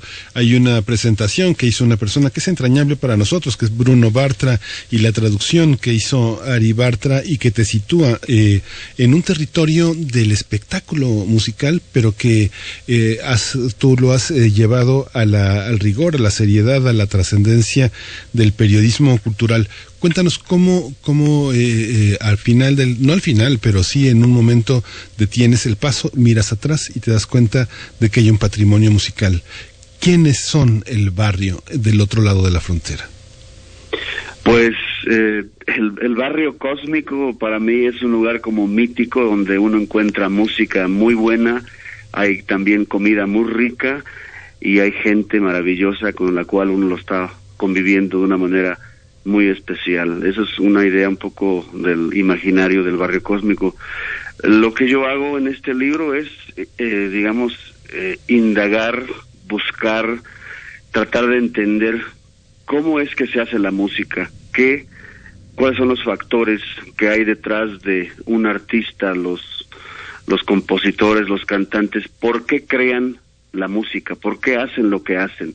Y detrás de todo ello hay una serie de narrativas, cada, cada músico, cada cantante, cada figura de, la música del mundo, porque además el libro tiene un enfoque latinoamericano, desde, ahora sí que desde California hasta la Patagonia, pero también hay historias de música de África, del Medio Oriente, de Europa, es decir, el mundo entero, que es lo que yo considero el barrio cósmico que pueden encontrar en un barrio de la Ciudad de México, en un barrio de Puebla, donde estoy ahora, o en un barrio de Jalapa, donde, de donde soy. Ah, estás en Puebla, qué, qué gusto tenerte tan cerca, Beto Arcos. Yo pensé que estabas en Los Ángeles, pero, pero es un gusto que estés por acá también. Y, y bueno, en este mar de sonoridades que, que brota de la región latinoamericana particularmente, pero también de otros, de otras latitudes, pero en esta región latinoamericana nuestra, ¿dónde, ¿dónde están esos parámetros? ¿Cuáles son los parámetros que utilizaste para, para, de dónde vienen pues estas derivas sonoras que se acumulan, se agolpan en este, en este libro para hablar de esos barrios cósmicos sonoros? ¿Qué, qué estás buscando en la música que presentas? Siempre como periodista, eh, siguiendo el rigor y la disciplina que aprendí en la Universidad de Colorado y desde luego trabajando con profesionales del periodismo en Estados Unidos, eh, siempre lo importante de, parecer una nota es la historia. Siempre hay que contar una historia. Y Uy, me encontré eh, en los últimos un poquito más de 20 años porque empecé a escribir eh, artículos para radio, notas para radio, eh, pequeñas, eh, digamos, este, historias de cuatro, cinco, de seis minutos. Eh, precisamente la misma semana que me gradué de la universidad, que fue en 1993. Ese año salió mi primer eh, reportaje, que fue una entrevista que le hice a Laura Esquivel, la escritora de la novela Como agua para chocolate, porque recién habían también este, lanzado la película del mismo nombre. Y desde entonces eh, mis editores de radio, la gente que, que de alguna manera tiene un impacto muy directo en el trabajo de uno, porque finalmente ellos dictan cómo debe escribirse la historia, qué, qué enfoque, qué manera de contarla debe, debe ser la propia, pues aprendí mucho, mucho a escribir historias y, y a darme cuenta que detrás de cada artista, detrás de cada músico hay un ser humano, hay una persona que tiene una historia muy personal. Y precisamente es lo que yo hago, eh, contar en las 152 historias que hay en el libro, contar las historias de cada uno de los personajes. Hay historias, por ejemplo, en torno a la identidad que nos puede dar la música. Hay historias en torno al empoderamiento de la mujer en la música y de qué manera uh, mujeres, grupos, cantantes eh, hacen lo que hacen porque ellas quieren hacerlo y no porque los dicta, lo dicta el hombre. Hay un, eh, eh, una sección enfocada en la educación, el aprendizaje, cómo la música se aprende no solamente en el conservatorio, sino también puede ser en una escoleta o en una casa de alguien con un maestro que no tiene un título de, maestro de música, pero que tiene mm, de decenas de años de experiencia, ¿no? De una tradición musical, como puede ser el son jarocho, el chamamé, eh, la carranga de Colombia o el son cubano. Prácticamente has incursionado en soledad en este género. estar en la radio, estar en la, en la, en la medio audiovisual, es eh, complejo eh, hacer el tránsito a un medio impreso, a darle la estatura y la trascendencia de un libro. ¿Cómo ha sido este, este, este proceso como como periodista cultural, generalmente el trabajo que has hecho, en, su gran parte, se ubica en un periodismo de espectáculo. ¿Cómo convive un periodismo como este, como el que has hecho, Beto, con una industria del espectáculo tan potente en Estados Unidos? Eso es muy importante, ¿no? Eh, tengo la fortuna de, de que en, a mediados del 1980, por allá por el 86, descubrí un concepto muy diferente a lo que era la radio para mí, la radio pública. Y la radio pública me abrió las puertas a un mundo que desconocía y entonces me di cuenta que verdaderamente se podía hacer, se podía hacer un tipo de radio que no tenía nada que ver con la radio comercial, donde verdaderamente uno tenía el espacio y la libertad de contar historias, de hacer entrevistas donde uno podía ahondar en un tema. Entonces, esta oportunidad eh, me la dio, eh, como, como le digo, una radio comunitaria pequeñita de, de la ciudad de Boulder, Colorado, cuando yo llegué allá y un amigo brasileño me presentó con un colombiano que hacía un programa de radio y se dieron cuenta que tenía yo pues digamos el don de la palabra para poder hablar y platicar de la música. Entonces me di cuenta que la radio también podría ser una manera muy directa de abordar cualquier tema y que puede ser de grandes figuras de, de la música y también música, eh, eh, artistas de la música comercial o música pop. De hecho, el libro tiene bastante, o sea, tiene de todo, ¿no? Tiene, tiene música tradicional, pero también tiene, por ejemplo, una, una, un perfil de la cantante Rosalía, ¿no? Que es una cantante que tiene millones de seguidores, ¿no? Entonces, eso es lo que yo quiero, ¿no? Finalmente, para mí, ella es una artista común y corriente como los demás, como un artista de son jarocho. Para mí no hay diferencia en ese sentido, es decir, yo lo que quiero finalmente es saber su historia, hacer una entrevista, sentarme con esta artista de música pop y aprender que un día, cuando era un adolescente, escuchó por primera vez a Camarón de la Isla. Maravilloso. Pues, eh, y, y, Beto, bueno, nos hablas de esta radio, dices una radio pequeñita, una radio comunitaria en la que emprendiste este camino, pero hay gigantes de la radio pública como la NPR, la National Public Radio, eh, y que nosotros de este lado, digamos, del río, del río Bravo hacia el sur, todo el sur, reconocemos esta, eh, esta emisora, bueno, este conjunto, esta, esta gran conjunto de radio, de radio pública, la reconocemos a través través del podcast de Ambulante, por ejemplo, que lo alberga, alberga a Ambulante en la National Public Radio. Cuéntanos de este paso sobre ya esos, esos saltos grandes, importantes, como la BBC de Radio o la NPR.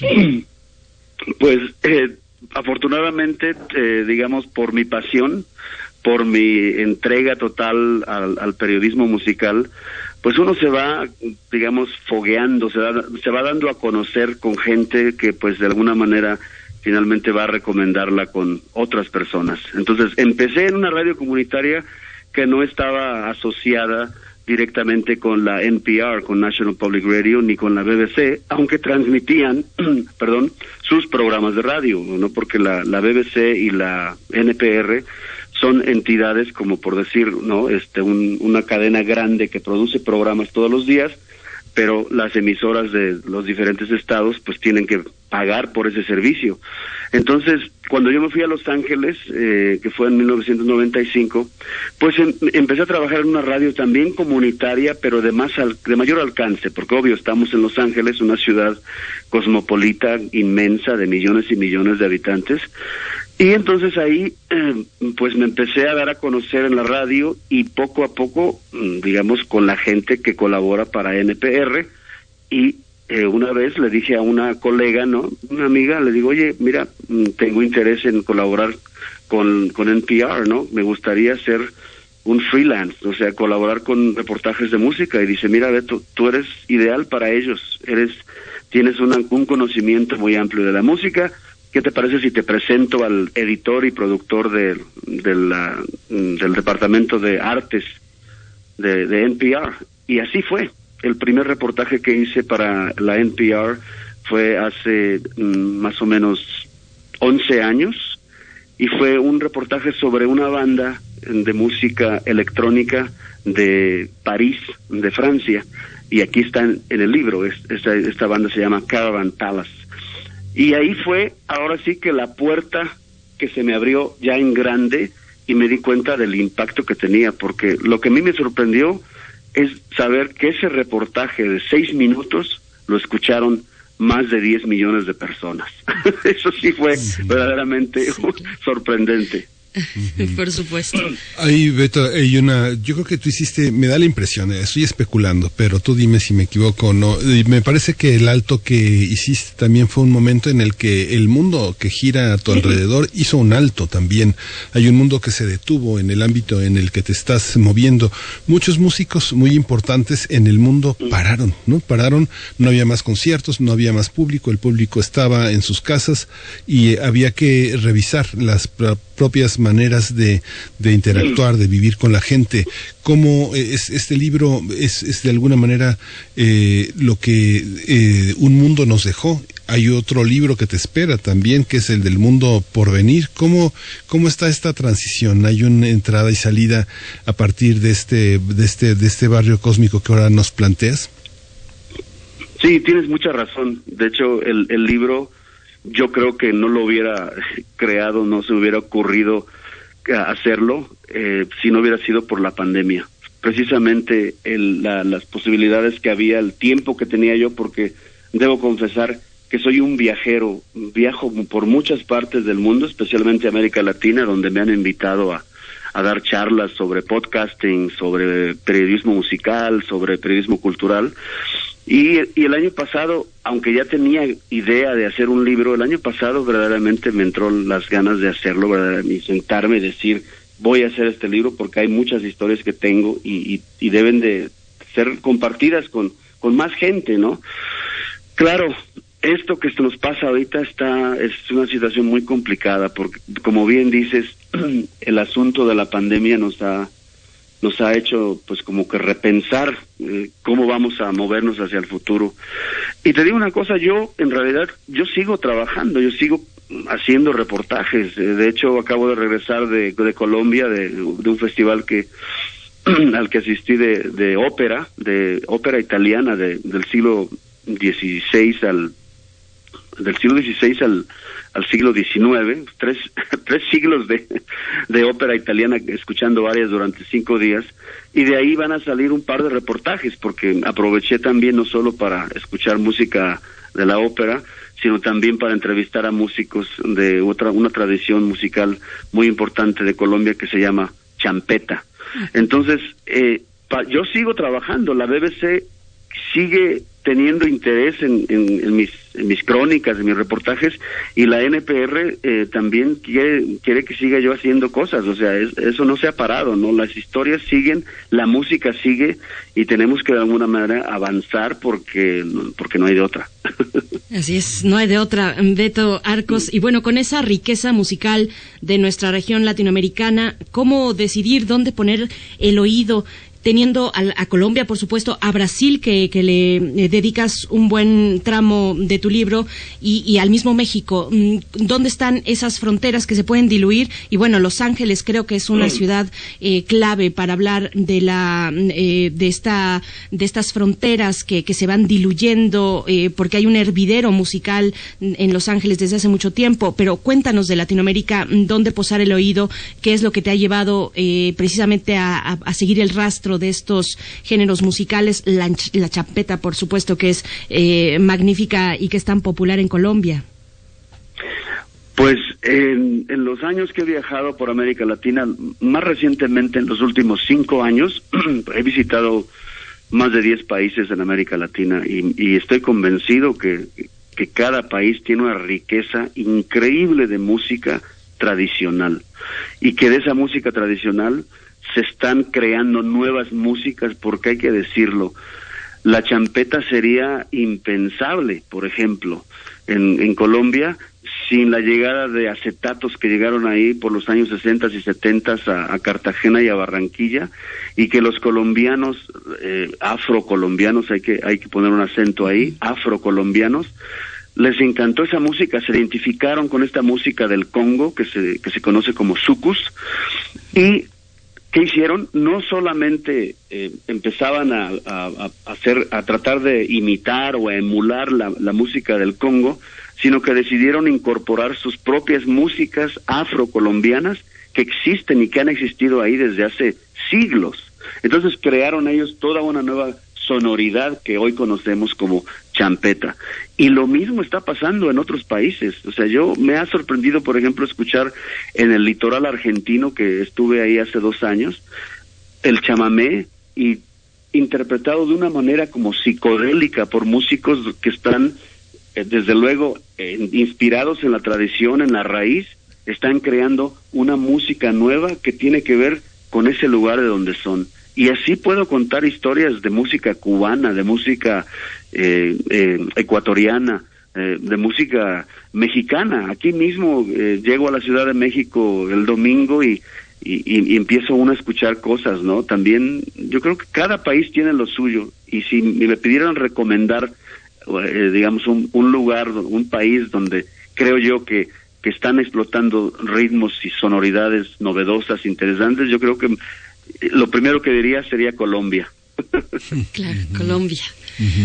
México ha tenido un, lugar, pues, del otro lado, inmediatamente en el sur de Estados Unidos, y uno de los eh, escenarios fundamentales ha sido el de la cumbia. Eh, hay un trabajo sobre Celso Piña, hay un trabajo muy, muy fino, ah, donde la cumbia suena no, suena, no suena bajito, suena constante y suena eh, como parte de un espíritu que, que, caracteriza en realidad a muchas partes de Latinoamérica, desde México con toda la enorme diversidad, desde Catepec hasta Nesa, desde Monterrey hasta Tijuana y, más allá del río Bravo, también en Perú, también en Colombia hay una eh, hay una hay una combia cósmica. Cuéntanos esa parte, eh, eh, Beto, cómo ha sido la penetración de la música mexicana, qué qué recibimos de Estados Unidos cuando nuestros músicos están allá, qué recibimos de Estados Unidos cuando estamos acá? Bueno, en principio hay que decirlo.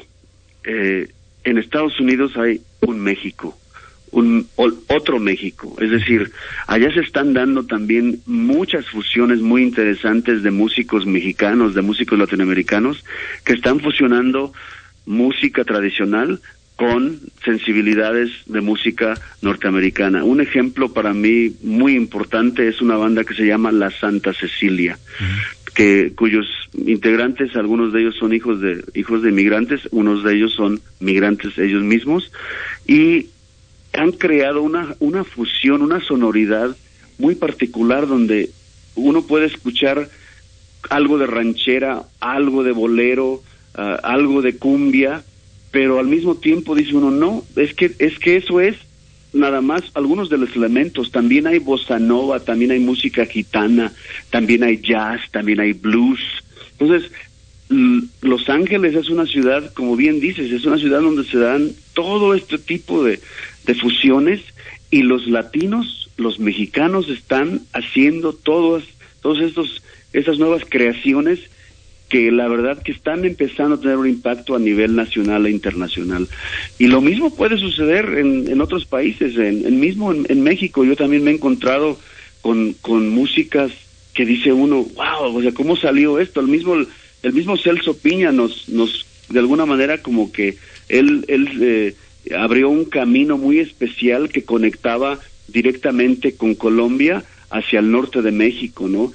Creando esa sonoridad muy particular de él. Entonces, creo yo que eh, hay, hay mucha música aún por escuchar. Yo apenas eh, humildemente estoy tocando como la superficie en este libro, pero hay una gran cantidad de músicas eh, tradicionales o, o, que están siendo fusionadas con otras músicas que verdaderamente a mí me emocionan. O sea, y, y mucho respeto, o sea, hay gente que desde luego quiere escuchar reggaetón y quiere escuchar trap y quiere escuchar eh, música pop, palabra romántica, y está bien, qué bueno que escuchen eso, pero también escuchen otras músicas, ¿no? Yo creo que siempre me ha gustado decir que es bueno escuchar reggaetón, pero también no hay que quedarse nada más en esa música.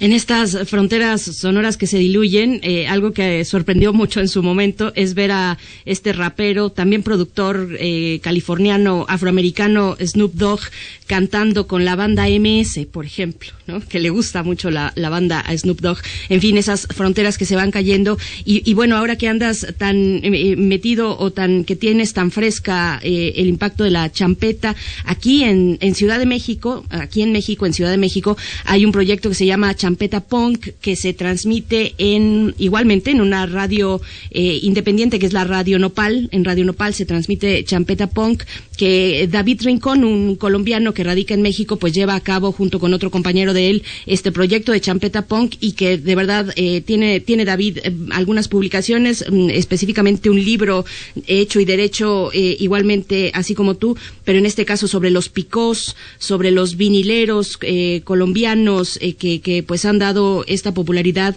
desde hace tantos años al ritmo, a ritmos como la champeta. Lo dejo ahí para también que la audiencia tome, tome nota si es de su interés. Y, te pregunto y te pediría, Beto Arcos, un poquito profundizar un poco más entre este, tal vez el tránsito musical de una ciudad como Los Ángeles. Eh, ¿Cómo has visto a partir de todos estos años de tu ejercicio periodístico cultural, eh, pues el tránsito musical, las distintas sonoridades que se van fundiendo en un lugar, en una ciudad tan importante como Los Ángeles? Pues yo llevo viviendo en Los Ángeles eh, desde 1995, llegué allá y les puedo decir que, he notado una transición verdaderamente fuerte, brutal de la música. Cuando llegué, digamos, había escasas, no sé, cinco o diez bandas que verdaderamente eran propositivas en cuanto a fusiones, en cuanto a sonoridades y, nuevas propuestas musicales. Hoy en día yo puedo decir que hay, no sé, hasta 100 grupos que están creando cosas muy, muy interesantes que están fusionando sensibilidades. Por ejemplo, hay un, hay un movimiento ahora que no, no es reciente, pero que se ha, estado de alguna manera creciendo en los últimos años, que está recreando, pero de una manera muy actual, la música que se conoce como uh, de oldies, como, eh, o sea, es música como de los años 50 aproximadamente, pero esto está especialmente eh, en la en la comunidad chicana, México-americana, de, digamos, del este de Los Ángeles, del mismo lugar de donde salieron los lobos, donde salieron figuras eh, como Lalo Guerrero y otras figuras, aunque Lalo Guerrero venía de Arizona, eh, se afincó en, Los Ángeles y, crearon una sonoridad muy particular del este de Los Ángeles, que después pues los lobos como que ya dieron a conocer de manera internacional. Y hoy en día esta, esta sonoridad que, que estoy mencionando, que es, que es, se le conoce como rhythm and blues, pero son, son mexicanos, son mexicoamericanos que están cantando en inglés y en español, principalmente en inglés, y están fusionando esta música afroamericana que surgió en los años 50 antes del rock and roll con unas armonías vocales impecables, influidos en muchos de los casos por la tradición de los boleros de México, ¿no? Que escucharon de niños con sus padres, ¿no? Que ponían en la radio, que tenían en, discos de vinilo. Entonces, este, por ejemplo, es un fenómeno que apenas eh, surgió en los últimos cinco, tal vez diez años. Eh, y, y, así como, como este fenómeno, hay otros más, o sea, hay, hay todo, en, en, Los Ángeles uno puede encontrar música de todas partes del mundo y, y muchos de esos músicos que vienen de Armenia o de Irán están creando nuevas músicas influidas por esta experiencia de vivir en Los Ángeles. Qué maravilla.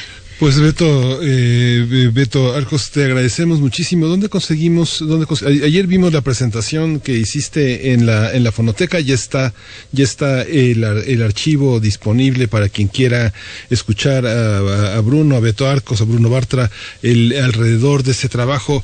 ¿Dónde dónde está disponible eh, el libro y cómo lo conseguimos? Pues el libro está disponible de manera, ahora está como quien dice, en oferta en especial en la página web de la editorial, que es Fogra Editorial, así con F de Francisco o G R A, Fogra Editorial. En la página web de, de la editorial lo pueden encontrar y está a un precio muy, muy accesible y además lo entregan a domicilio en la Ciudad de México sin costo alguno. Sí, Justamente es un libro robusto, muy muy muy grande, está justamente de 600, de 550 pesos a 500 a 485, así que nada más hay que agregarlo al carrito. Fogra Editorial es un esfuerzo también independiente, muy interesante, donde hay otros territorios que vale la pena explorar. Muchísimas gracias, mucha suerte. Beto Arcos, gracias por estar con nosotros esta mañana. Un placer, muchas gracias por la invitación y un, un saludo a su, a su gentil auditorio. Gracias. Gracias, Beto Arcos. Y precisamente una de las propuestas musicales muy conocida en nuestro país, pero también en los Estados Unidos, en California, y que se aborda en este, en este libro, es la de Lila Downs, eh, una de las artistas que aparece en este libro, y precisamente vamos a ir con música, con música de Lila Downs. Es Cariñito la canción que vamos a escuchar.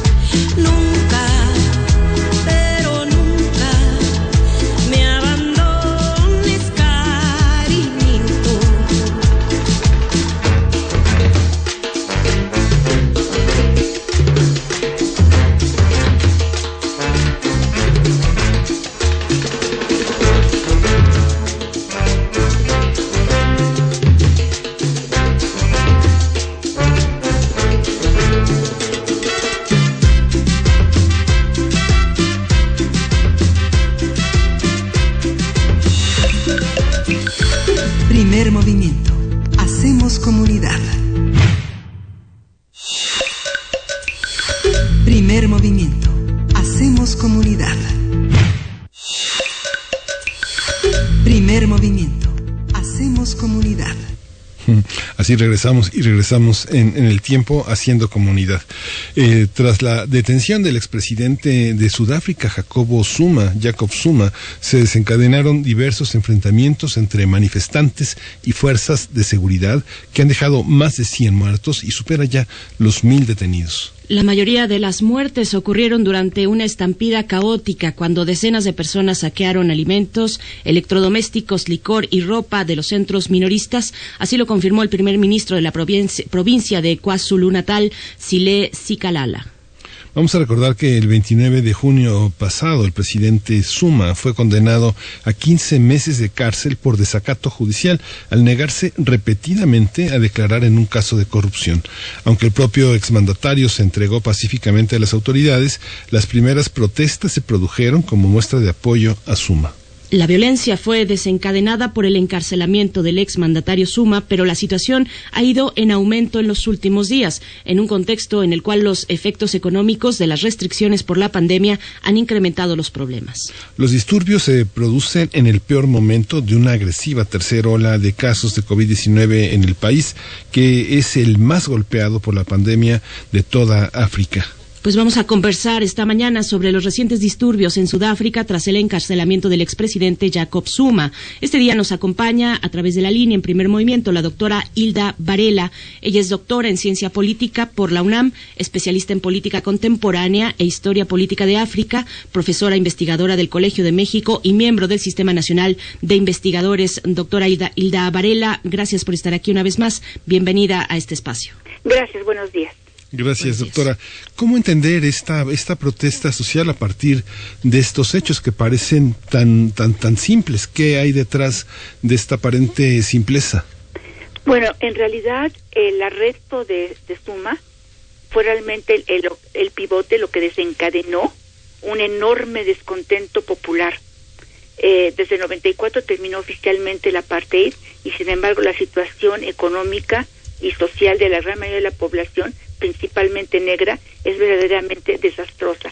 Entonces detrás de esto hay una enorme insatisfacción, una ira popular eh, por la situación. Actualmente se sigue considerando que Sudáfrica, de acuerdo al coeficiente de Gini, que mide precisamente la desigualdad de los ingresos, se considera a nivel mundial que es el país más desigual del mundo. Eh, repetí, perdón, del mundo. Bueno, es un país enormemente desigual eh, la pobreza sigue siendo, por lo menos eh, el 50% de la población vive por debajo de la línea de pobreza, el desempleo en términos oficiales es superior al 36% y sigue creciendo. Algunas fuentes afirman que podría llegar casi al 50% y en general las condiciones de vida de la población son verdaderamente terribles, son muy, muy malas.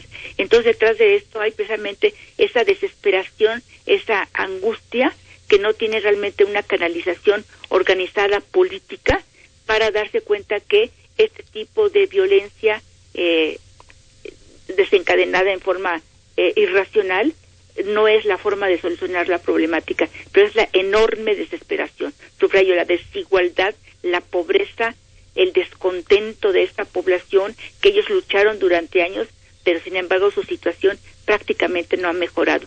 La gran mayoría de las tierras agrícolas siguen en manos de gente blanca.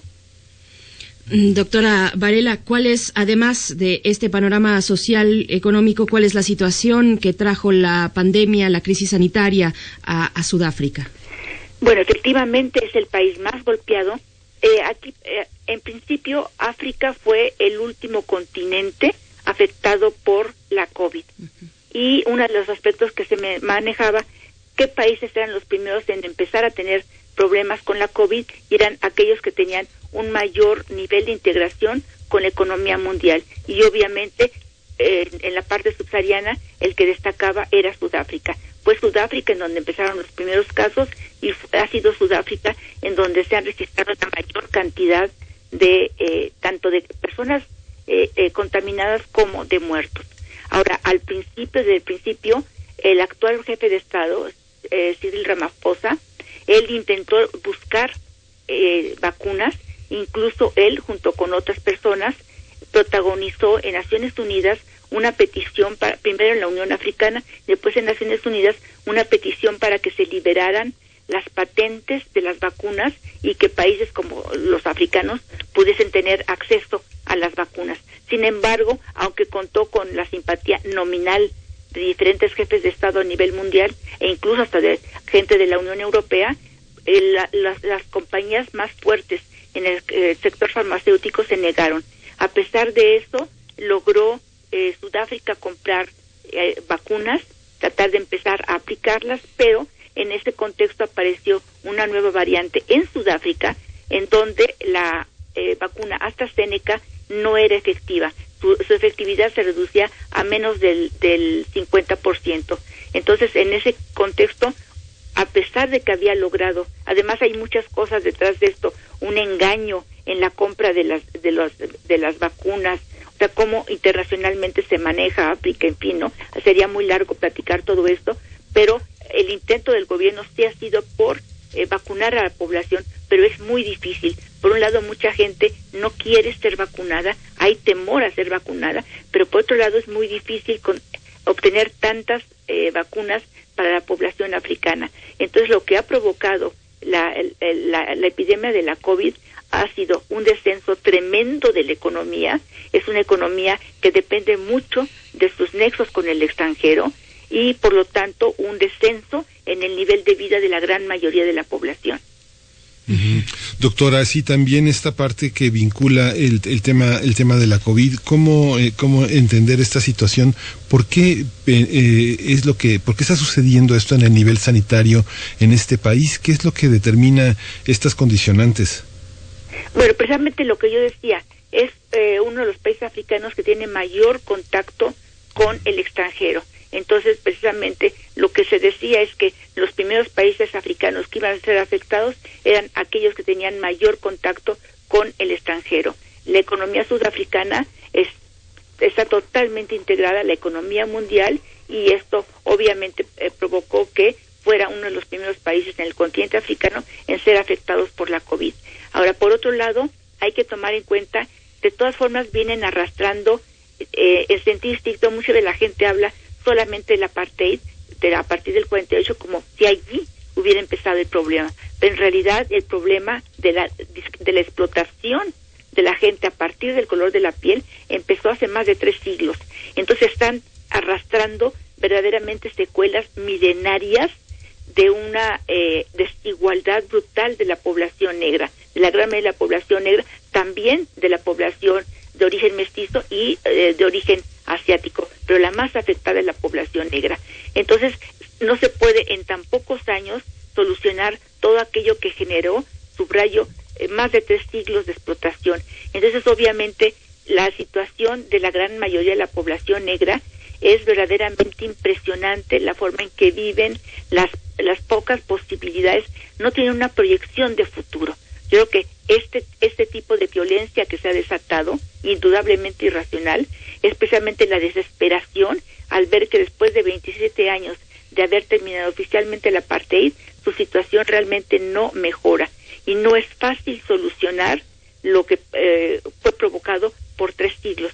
Y si a eso sumamos un jefe de Estado depredador, como fue Jacob Zuma, un hombre nefasto para la historia de Sudáfrica y para la historia de África en general, pues obviamente se acentúan los problemas que generó la, el apartheid y que ahorita de alguna forma estarían siendo acentuados primero por el propio gobierno de Jacob Zuma y lamentablemente también actualmente con el gobierno actual. Esa es la siguiente pregunta de mi parte, doctora Varela. ¿En qué situación política se encuentra el país luego de la detención de Zuma? Aquí es importante, como precisamente ustedes mencionaron, que Jacob Zuma solamente fue arrestado, la, la pena de prisión de 15 meses es por desacato, pero es un hombre que desde los años 90, mucho antes de que fuera elegido por primera vez jefe de Estado, desde los finales de los 90, ya eh, trae una serie de escándalos en torno primero a su vida privada y posteriormente a su ejercicio eh, en público. De su vida privada fue primero acusado, además ha tenido una habilidad impresionante para taparse de todo. Primero fue acusado de violación, además de la hija de unos amigos. Y él salió allí con unas supuestas costumbres Zulu, él es de pertenencia étnica Zulu, y este, bueno, como sea, logró zafarse. Después en los noventas también fue acusado de corrupción porque eh, aceptó una un, eh, una eh, un donativo, por decir de alguna forma, ilegal para eh, obtener un contrato para una compañía francesa que estaba abasteciendo de armamento. Sin embargo, siempre lograba escaparse, siempre lograba, encontraba lugares como escabullirse a los juicios o no se presentaba o finalmente eran eh, considerados como inválidos los juicios, etcétera, etcétera. Ahora, aquí hay un aspecto sumamente importante y es el hecho de que en los noventas, para ser más precisos, en 1993, llegaron a Sudáfrica tres empresarios procedentes de la India, conocidos como los hermanos Gupta, son tres, y llegaron eh, con poco dinero, establecieron una tienda de venta de computadoras en el 93, cuando apenas la gente empezaba a comprar computadoras, la inmensa mayoría de la población negra no tenía computadoras, la única forma era ir a los escasos lugares donde podían alquilar, en fin. Entonces empezaron así y con el paso de los años llegaron a convertirse en unas fortunas más importantes de Sudáfrica, pero lamentablemente a la sombra de la corrupción. Y su gran aliado en estas en estos eh, manejos sucios de los hermanos Gupta fue precisamente Jacob Zuma. Incluso se afirma que si Zuma llegó al poder fue precisamente por el apoyo de los Gupta y estoy hablando de casos de corrupción. Entonces, bueno, los escándalos de corrupción han acompañado la vida tanto privada como política de Jacob Zuma. Entonces, eh, eso fue un deterioro. Jacob Zuma es definido como un tradicionalista eh, conservador, súper conservador y además militarista. Entonces, él sí era muy partidario de, de, soluciones eh, militares. Cuando él estuvo en el gobierno, tenía, él hacía alarde, él es polígamo, él hacía alarde precisamente de su poligamia, etcétera, etcétera, de su libertad sexual, de que él podía con cualquier mujer que a él le gustara, eh, tener una relación, etcétera, etcétera. Se supone que tiene más de 20 hijos, incluso uno de ellos, él dice que va a ser jefe de Estado. Este mismo año, hace un par de meses, decía que él iba a llegar a ser jefe de Estado, en fin. Entonces, bueno, la vida de Jacob Zuma estuvo, ha estado plagada de escándalos cuando fue presidente, escándalos de corrupción, eh, por ejemplo, en torno a la construcción de su residencia en su ciudad natal, eh, recibía eh, regalos, entre comillas, por debajo del agua, precisamente para otorgar contratos a compañías extranjeras, en fin, un escándalo de corrupción verdaderamente impresionante y eso deterioró enormemente la moralidad de la población sudafricana en general. ¿Cómo le pudo pasar eso a Sudáfrica, doctora? ¿Cómo pasó de un mundo en el que buscaba eh, la equidad, eh, que reconocía su pasado violento, a un, a un mandatario como este y a esta, esto que usted dice de una manera tan, tan, tan, tan bella, tan precisa, que es el deterioro de la moral de la población sudafricana? ¿Cómo, ¿Cómo, se da ese proceso? ¿Cómo se puede, cómo se puede alterar así? ¿Con el ejemplo? ¿Con el ejemplo de un gobernante mm, así? Obviamente no una explicación fácil. eh, Nelson Mandela fue electo en el 94. Eh, hay un sistema muy complejo de elección, sobre todo en el 94, porque era el gobierno de transición, pero en general la gente no vota por una persona, sino la gente vota por un partido político y a partir de listas. Entonces, el partido más votado eh, elige quién es el jefe de Estado, que obviamente pues va a ser su el, el, el presidente de ese partido. Entonces, bueno, Mandela desde el principio él dijo que él solamente iba a estar un periodo, eh, de acuerdo a la Constitución tenía derecho a una reelección, pero él se negó, él dijo que ya estaba cansado, viejo, en fin, y se finalmente en el 2000 se retiró a la vida privada. Pero él se, trató de enfocarse sobre todo a ciertos aspectos, como eran, por ejemplo, eh, tratar de reconciliar a la población a nivel nacional, independientemente del color de la piel, y a construir eh, obras en beneficio de la población negra, como eh, casas, eh, meter agua potable, servicios de salud, etcétera, etcétera. Digamos que fueron, y la tercera gran rama fue a nivel internacional renovar el prestigio de Sudáfrica, básicamente. Pero había un hombre, el, de acuerdo a ese gobierno de transición, había dos vicepresidencias, lo que obviamente era una contradicción porque la primera vicepresidencia correspondía al partido más votado, o sea, al ANC, Congreso Nacional Africano, y el segundo partido más votado, que es lo que Sudáfrica se llama la oposición oficial, ese ocuparía la segunda presidencia. Pero obviamente esto era juntar agua con aceite. El segundo partido más votado fue el que durante, desde 1948 al 94, estuvo al frente del gobierno, de un partido eminentemente racista, eh, que al principio era Partido Nacional, después trató de renovar su cara y se presentó como Nuevo Partido Nacional. Pero esta fórmula de dos vicepresidentes totalmente opositores no, no resultó y el Partido Nacional decidió renunciar y convertirse en una auténtica oposición. En ese caso quedó como segundo hombre fuerte del país y en realidad el que llevaba las riendas del país, Tabo Mbeki. Tabo Mbeki, hijo de uno de los principales líderes en contra del apartheid, que estuvo también fue de los presos de, de Robben Island junto con Nelson Mandela, un gran amigo de Nelson Mandela, y el propio Nelson Mandela realmente no lo conocía, porque Nelson Mandela, cuando fue eh, arrestado, condenado a prisión perpetua, Thabo Mbeki era prácticamente un niño y fue mandado al extranjero porque se pensaba que su vida estaba en peligro.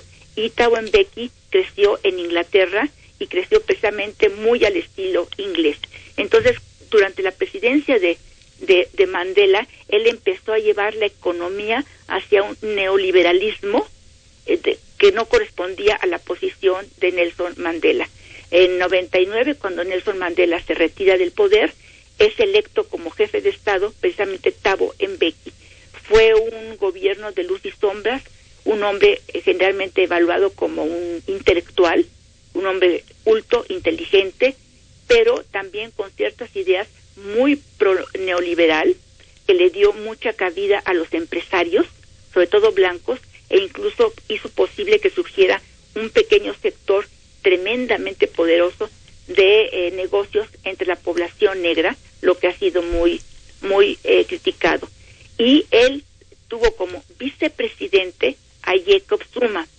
Sin embargo, hubo un pleito entre ellos, un pleito muy fuerte, y como Jacob Zuma estaba confrontado con juicios por corrupción, dejó la vicepresidencia y ya de fuera de la vicepresidencia se dedicó a obstaculizar a Thabo Mbeki hasta que logró que el partido, el ANC, lo, lo nombrara eh, secretario, presidente, perdón, presidente del partido y eso implicaba que en la siguiente elección iba a quedar Suma como presidente. Pero en medio de una serie de escándalos de malos manejos por el caso de, por el, el con Tabo Mbeki, Tabo Mbeki se vio obligado a renunciar meses antes de terminar su segundo periodo y fue electo como se temía eh, eh Jacob Zuma. Jacob Zuma que goza de una gran popularidad, no podemos negarlo, entre ciertos sectores de la población, de origen étnico zulu, pero no solamente, es sobre todo entre gente con escasos recursos, con poca formación eh, escolar y que ven en él algo similar a un gran jefe étnico. Entonces, entre ellos tuvo una gran acogida. Ahora, eh, a Zuma le pasó exactamente igual que le pasó a, a Thabo Mbeki él nombró a, como vicepresidente a un hombre que tenía una trayectoria extraordinaria durante la lucha contra el apartheid, un abogado, Cyril Ramaphosa, un hombre extraordinariamente eh, brillante, combativo en la época del apartheid, lo nombró como vicepresidente, pero a corto plazo surgieron las disputas entre los dos, eran disputas de, de, de liderazgo entre Jacob Zuma y Thabo Mbeki, y Jacob Zuma suspendió a Thabo Mbeki, ah, perdón, a, eh, Cyril Ramaphosa lo suspendió como vicepresidente y empezó ahí una pugna de poder dentro del partido tremendamente fuerte. Aquí también habría mencionar que lamentablemente dentro del ANC hay un deterioro de prácticas democráticas. Para hacer el cuento largo, finalmente eh, eh, Ramaphosa logró ser designado presidente del Congreso Nacional Africano y eso prácticamente implicaba que le iba a ganar la partida a Jacob Zuma. Y Jacob Zuma en febrero del, del 2018 se vio obligado a renunciar en medio de escándalos a la presidencia y subió como interino Cyril Ramaphosa, que después fue nombrado fue electo, perdón, el presidente y es el actual jefe de Estado. Ahora, Cyril Ramaphosa, eh, hay gente que no se explica, es un hombre actualmente millonario, se casó con eh, la hija de una de las familias más ricas entre la población negra de Sudáfrica y Cyril Ramaphosa, bueno, él desde el principio, eh, una de sus banderas fue en contra de la corrupción. De alguna forma se dice que hacía muchas alusiones a Suma sin mencionarlo, por ejemplo, en contra de la corrupción, la, importancia de tener una vida privada eh, honesta, eh, en fin, cosas que de alguna forma eran indirectas en contra de Jacob Zuma. Entonces, subrayo, muchas veces fue eh, citado a juicios y él tenía, siempre encontraba, eh, se salía por la ventana y nunca podía ser enjuiciado. Es hasta ahora que él se niega a presentar evidencias para precisamente llevar a cabo el juicio. juicio. Está acusado ahorita por eh, corrupción, por crimen organizado, por fraude. Hay por ahí otro otro caso más. Si me equivoco, son como cuatro pero crimen organizado, fraude, corrupción, esos ya son bastante graves los delitos, ¿no? Entonces, en realidad, tan solo está siendo condenado por desacato.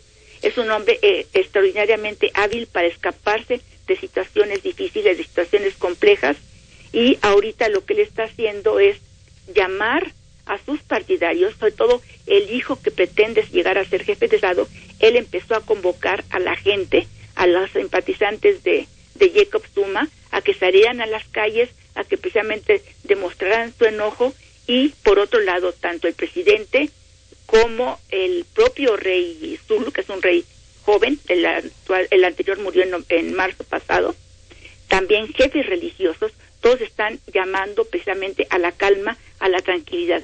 Sin pues, embargo, la respuesta del gobierno, aunque por un lado pide la calma, eh, está celebrando negociaciones con los líderes de los principales partidos políticos, sin embargo, su solución también ha sido la militarista, con el despliegue de ejército, principalmente en dos provincias, las más afectadas, KwaZulu Natal, sede de, de, Jacob Zuma, y Hauten, donde pues, se encuentra Johannesburgo, por ejemplo, que es una ciudad sumamente importante. Doctora Hilda Varela, eh, eh, perdón por, por, esta interrupción terrible. Ojalá que nos podamos mantener en contacto, si usted nos lo permite, eh, mantener la atención sobre los días por, por venir en estas, pues que es ya la sexta jornada de violencia en ese país. Le agradecemos mucho esta participación. El tiempo apremia cuando se trata de radio, pero le agradecemos y ojalá tengamos esa posibilidad de seguir conversando, doctora Hilda Varela. Cómo no, muchas gracias. Muchas gracias. Hasta pronto. Nos vamos directamente al corte. Ya nos despedimos de la radio Nicolaita. Volvemos después de este. Encuentra la música de primer movimiento día a día en el Spotify de Radio UNAM y agréganos a tus favoritos.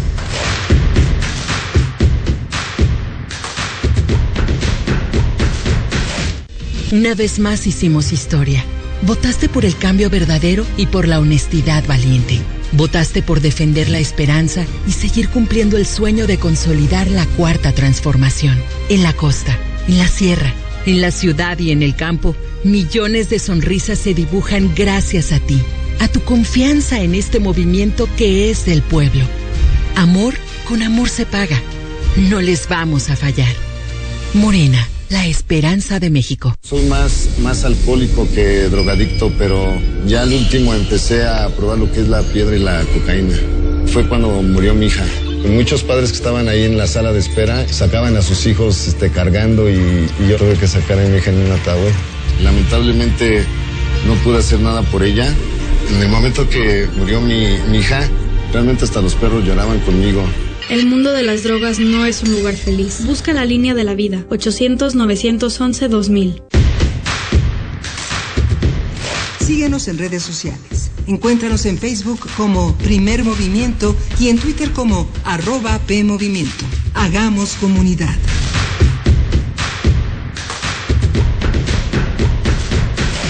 Pues ya fuimos y vinimos, ya ni nos fuimos y ya regresamos. Son las nueve cuatro de la mañana en esta tercera hora de primer movimiento. Ha sido intenso eh, el, peinado de esta segunda hora y estamos aquí eh, eh, resolviendo esta navegación, Socorro Montes, encargada de la de los controles técnicos, Violeta Berber de la asistencia de producción, Frida Saldívar de la producción ejecutiva y Berenice Camacho del micrófono. Berenice, buenos días. Igualmente, buenos días para ti, querido Miguel Ángel. Volvemos después de, bueno, nos quedamos en, al filo, de verdad, eh, con la imposibilidad que de pronto nos presenta la radio respecto a los tiempos, con esta, este análisis tan comprometido, de verdad tan importante que, que cada vez que toca eh, abordar alguna temática del continente africano, en este caso los disturbios en Sudáfrica, pues es la doctora Hilda Varela la que muy generosamente nos comparte un análisis muy cuidadoso. Ella es muy cuidadosa, de verdad, con con, con lo que comenta, muy responsable con sus comentarios eh, eh, frente a cualquier público, en este caso frente a la audiencia. Así es que ojalá tengamos oportunidad de que de volver, de volver con ella y seguramente así será porque siguen los disturbios en ese país después de esta sexta jornada, sexta jornada ya de este tipo de violencia irracional que decía, así la calificaba la doctora Hilda Varela, violencia irracional en un país pues que ha sido sometido a una eh, desigualdad estructural racista como lo es Sudáfrica, Miguel Ángel. Sí, es fascinante. La doctora Varela es una locomotora. Fíjate que el primer libro que leí de ella y que me quedé absolutamente fascinado, eh, en 84 el Chad entró en problemas y ella publicó un extraordinario libro que todavía circula y que todavía tiene una actualidad impresionante, que es el chat. Eh, lo editó en ese momento Nueva Imagen, eh, lo ha actualizado, pero 1984, digo, ha pasado, ha llovido, ha llovido en las milpas de muchos desde entonces, y bueno, Hilda Varela es una presencia imprescindible, sobre todo en un país donde no tenemos África eh, eh, en la punta de los dedos.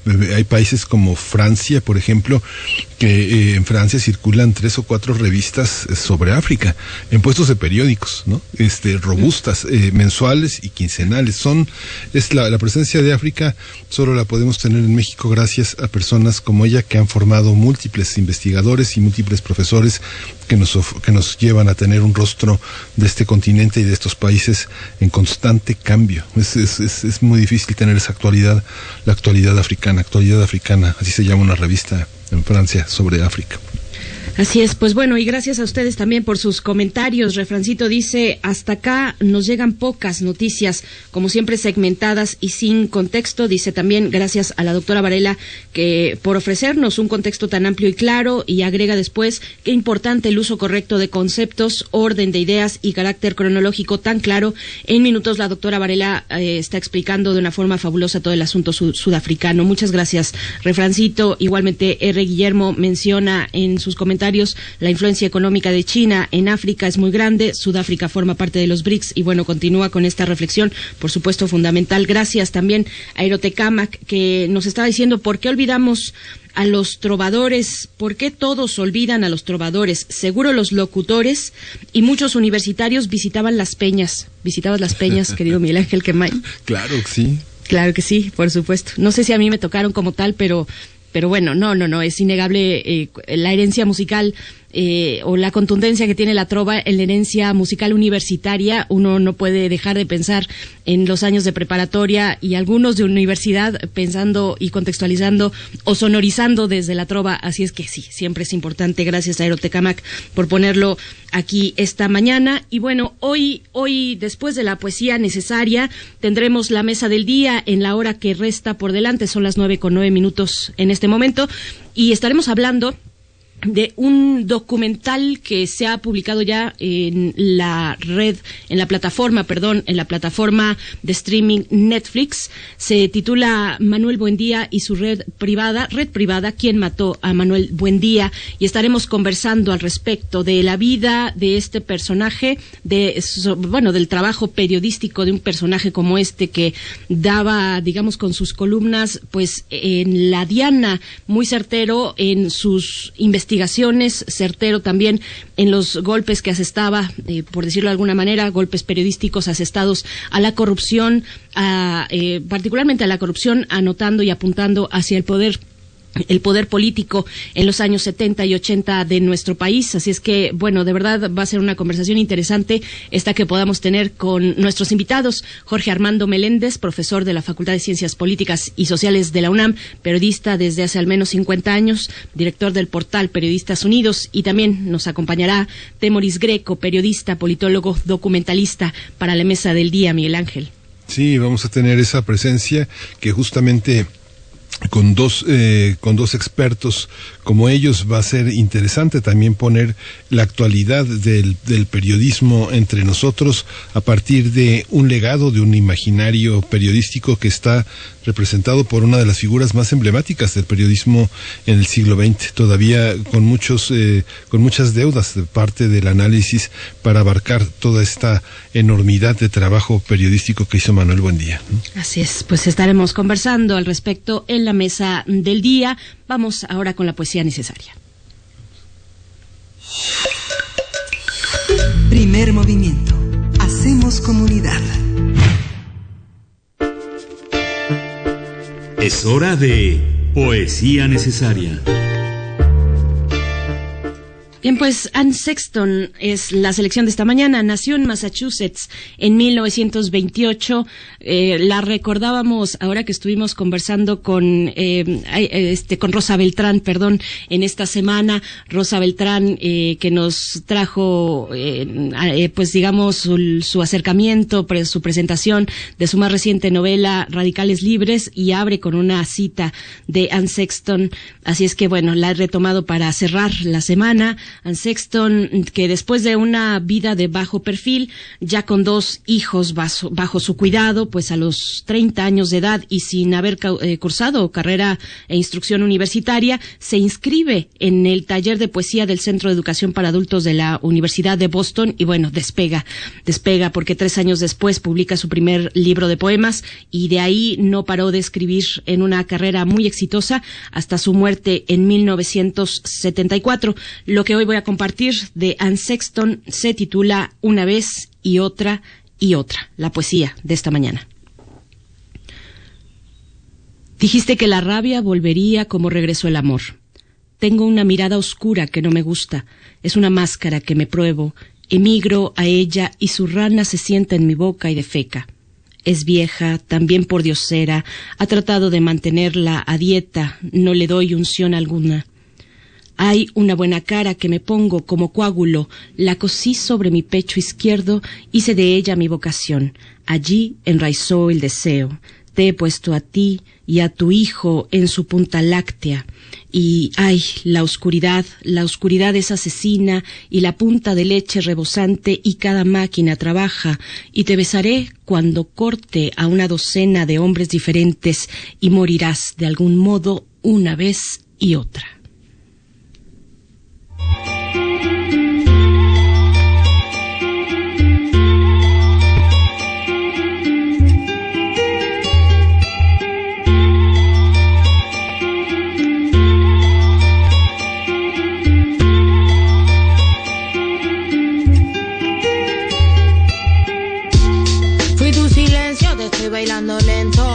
Tú sigas mi movimiento.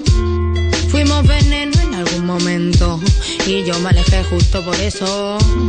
Fui tu silencio, te estoy bailando lento pa' que tú sigas mi movimiento. Fuimos veneno en algún momento y yo me alejé justo por eso. Me meso en mi alma para ver si así yo encuentro mi calma. Yo advertí que me alejaría de tanta hipocresía que me invadía. Y ahora siento que vivo mil vidas en un día. Eh. Y en algunas a veces me comprendía. No puedo curar tu alma mientras oigo el mío en llama. Mama, no me vas a ver caer. Es esta sustancia que envenena más mi pena. Cuento cuánta es la condena por hacer nudos en la cadena. Espero no estar así hasta que yo me muera. Por eso empecé solita a correr esta carrera, sin que nadie me interfiera. siendo solita una fiera. Sin que nadie me interfiera, siendo, siendo solita una fiera. Eh. Fui tu silencio, te estoy bailando lento, pa' que tú sigas mi movimiento. Fuimos veneno en algún momento, y yo me alejé justo por eso. Fui tu silencio, te estoy bailando lento, pa' que tú sigas mi movimiento. Fuimos veneno en algún momento. Y yo me alejé justo por eso. Ay, recuerda que esta vida es una... Primer movimiento. Hacemos comunidad. La mesa del día. El miércoles 30 de mayo de 1984 fue asesinado el periodista Manuel Buendía quien tuvo una gran influencia en el panorama de la prensa escrita en México. Durante la segunda mitad del siglo XX ese fue el escenario de su manifestación. Los principales temas que abordó en su columna Red Privada fueron la presencia de la CIA en México, la ultraderecha, el narcotráfico y la corrupción gubernamental. Fue uno de los columnistas más críticos del sistema político mexicano. Su columna fue publicada por primera vez en el año de 1958 en el periódico La Prensa. En 1960 es nombrado director de ese diario. También escribió para El Día, editó el semanario Crucero y también fue profesor de tiempo completo en la Escuela de Periodismo Carlos Septién García. Asimismo, impartió clases como profesor de asignatura en la Facultad de Ciencias Políticas y Sociales de la UNAM. Su columna Red Privada fue publicada en los diarios de la Organización Editorial Mexicana, en el Universal y en Excelsior. También publicó libros emblemáticos como La CIA en México y la ultraderecha en México, Ejercicio Periodístico, Los Petroleros, entre otros. Bueno, cabe señalar que hace algunos días fue estrenado en Netflix el documental titulado Red Privada, ¿Quién mató a Manuel Buendía? Y a propósito de ese estreno, del, del estreno de este documental, hablaremos sobre la figura y el legado del columnista del periodismo mexicano. Nos acompañan para este propósito dos invitados. Por mi parte presento a Jorge Armando Meléndez, profesor de la Facultad de Ciencias Políticas y Sociales de la UNAM, periodista desde hace mm, al menos 50 años, director del portal Periodistas Unidos. Jorge Armando Armando Meléndez, bienvenido a Primer Movimiento. Gracias por estar aquí. Muchas gracias a ustedes. Buenos días. Gracias, eh, Jorge Armando. También está con nosotros Temoris Greco, periodista, politólogo y documentalista. Temoris, mucho gusto que estés aquí. Gracias por aceptar esta invitación. Bienvenido. Hola, es un, es un, es un gusto. Buen, buen día. Buenos días, Temoris Greco. Bueno, pues empezamos esta, esta conversación, gracias a ambos, voltear y, ver, digamos, el pasado que parece una novela negra, una novela del género negro, los años duros del PRI en el poder, eh, la oscuridad de ese partido gobernando. ¿Qué decir del contexto que acompañó el trabajo de Manuel, eh, Manuel Buendía, Jorge Armando Meléndez? Pues era un México diferente al de hoy, total y absolutamente, en donde había temas muy prohibidos en los medios. Había una trinidad incluso que se llamaba, que era uno no podía criticar al presidente, al ejército y a la Virgen de Guadalupe.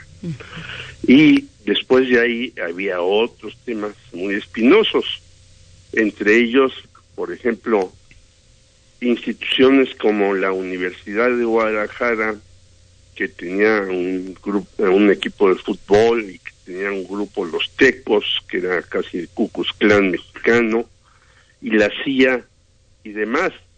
Entonces, el señor Manuel Buendía se atrevió a ensayar esas cuestiones. ¿Por qué digo esto? Porque él fue el primero que acusó al señor Miguel de la Madrid de que se robó varios millones de pesos cuando estuvo en programación del presupuesto y para ser presidente que después retomó un señor en Estados Unidos, Jack Anderson.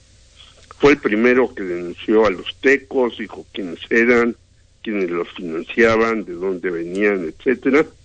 Y ya dijeron ustedes, tiene un libro sobre la CIA en México.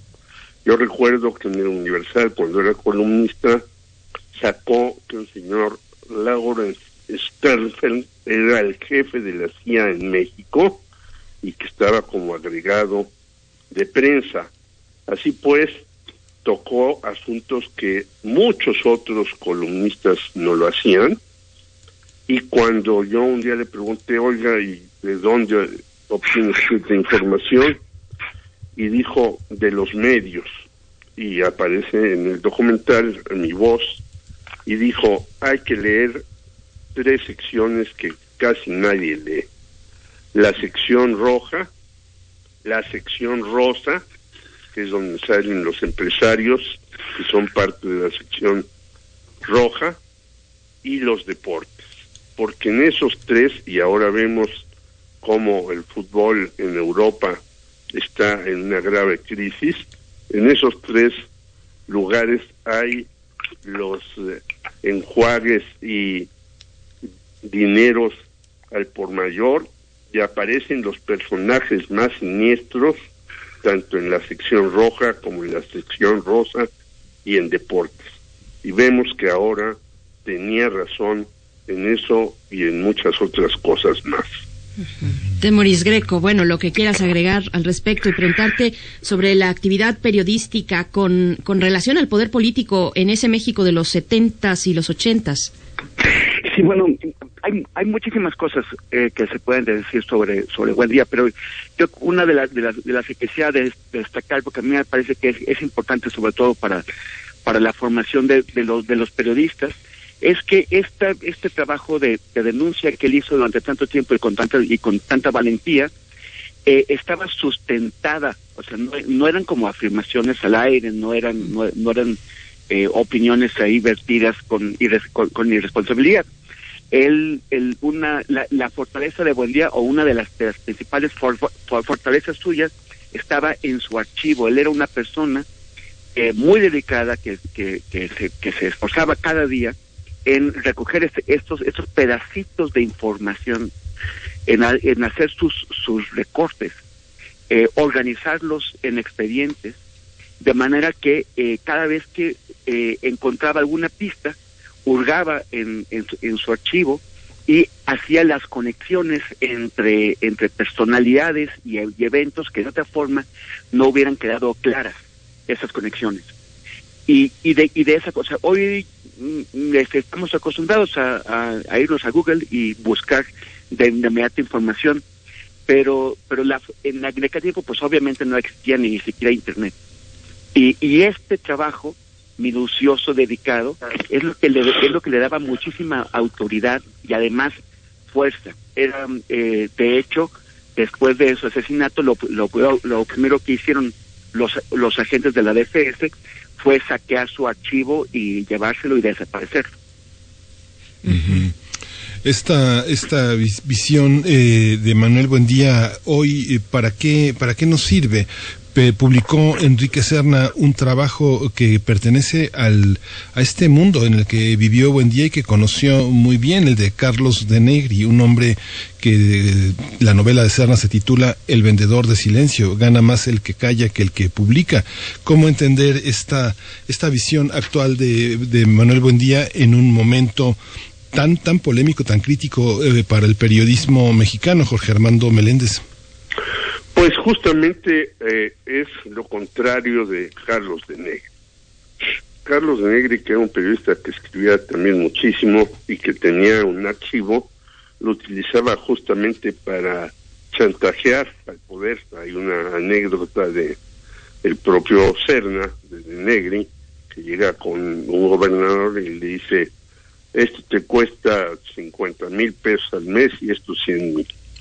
Y eh, 50 mil pesos eh, al mes era eh, publicar loas y 100 mil era callar una serie de trapacerías que cometían los gobernantes.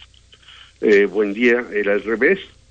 buen día incluso vivió en la colonia Lindavista durante muchos años. No tuvo grandes casas, ni grandes carros, ni nada. Tenía un, eso sí, como decía Temoris, un archivo muy bien organizado en una, en un lugar de reforma donde lo mataron, antes estuvo antes en otro, pero allí eh, llamaba a su lugar de trabajo la mía, la Mexican Intelligence Agencia, la agencia de inteligencia mexicana, que se enfrentaba a la CIA y el documental me parece muy interesante, muy acucioso, muy este bien hecho. A mí me entrevistaron dos veces para ese documental, pero desgraciadamente, quizás por tiempo, omitieron dos cosas. Una, yo le dije al director que después de que mataron a Buendía, a los dos días mataron en Veracruz a Javier Juárez Vázquez, un periodista veracruzano que estaba tratando de investigar el narcotráfico en Veracruz. ¿Por qué el narcotráfico en Veracruz? Porque hay una operación que aparece en el documental Irán Contras. En Veracruz llegaban barcos cargados de armas para de Estados Unidos para llevarlos a la contra nicaragüense y llegaban también barcos cargados de droga iraní para mandarla a Estados Unidos.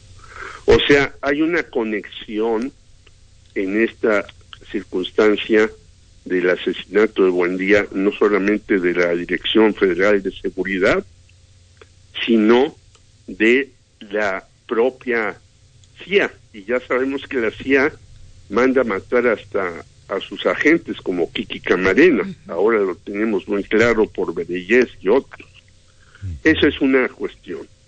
Y la segunda cuestión, que no aparece ahí, que yo dije, es, a mí me parece totalmente absurdo que el señor Zorrilla Pérez haya sido el asesino de Buendía por sí mismo. Yo creo que un policía político en el mundo no se maneja solo. Tiene la aquiescencia de la presidencia de la República, en ese caso Miguel de la Madrid, y por eso yo hablaba de lo que publicó Buen Día en contra de Miguel de la Madrid, y tiene cuando menos el permiso de la Secretaría de Gobernación, porque él dependía de la Secretaría de Gobernación en ese entonces. Por eso hay un momento, nosotros, yo era presidente de la Unión de Periodistas Democráticos, hicimos una marcha del monumento a Zarco a, la Secretaría de Gobernación para exigirle al señor Manuel Bartlett que nos recibiera, ya que nosotros estuvimos viendo el asunto de Buen Día con el subsecretario, el señor Pérez Correa, que después, oh, dioses del Olimpo, como decía una amiga mía, Catalina Noriega, fue director de la Facultad de Ciencias Políticas y Sociales durante ocho años. Después de ser subsecretario de Gobernación y no haber resuelto un solo caso de periodistas asesinados.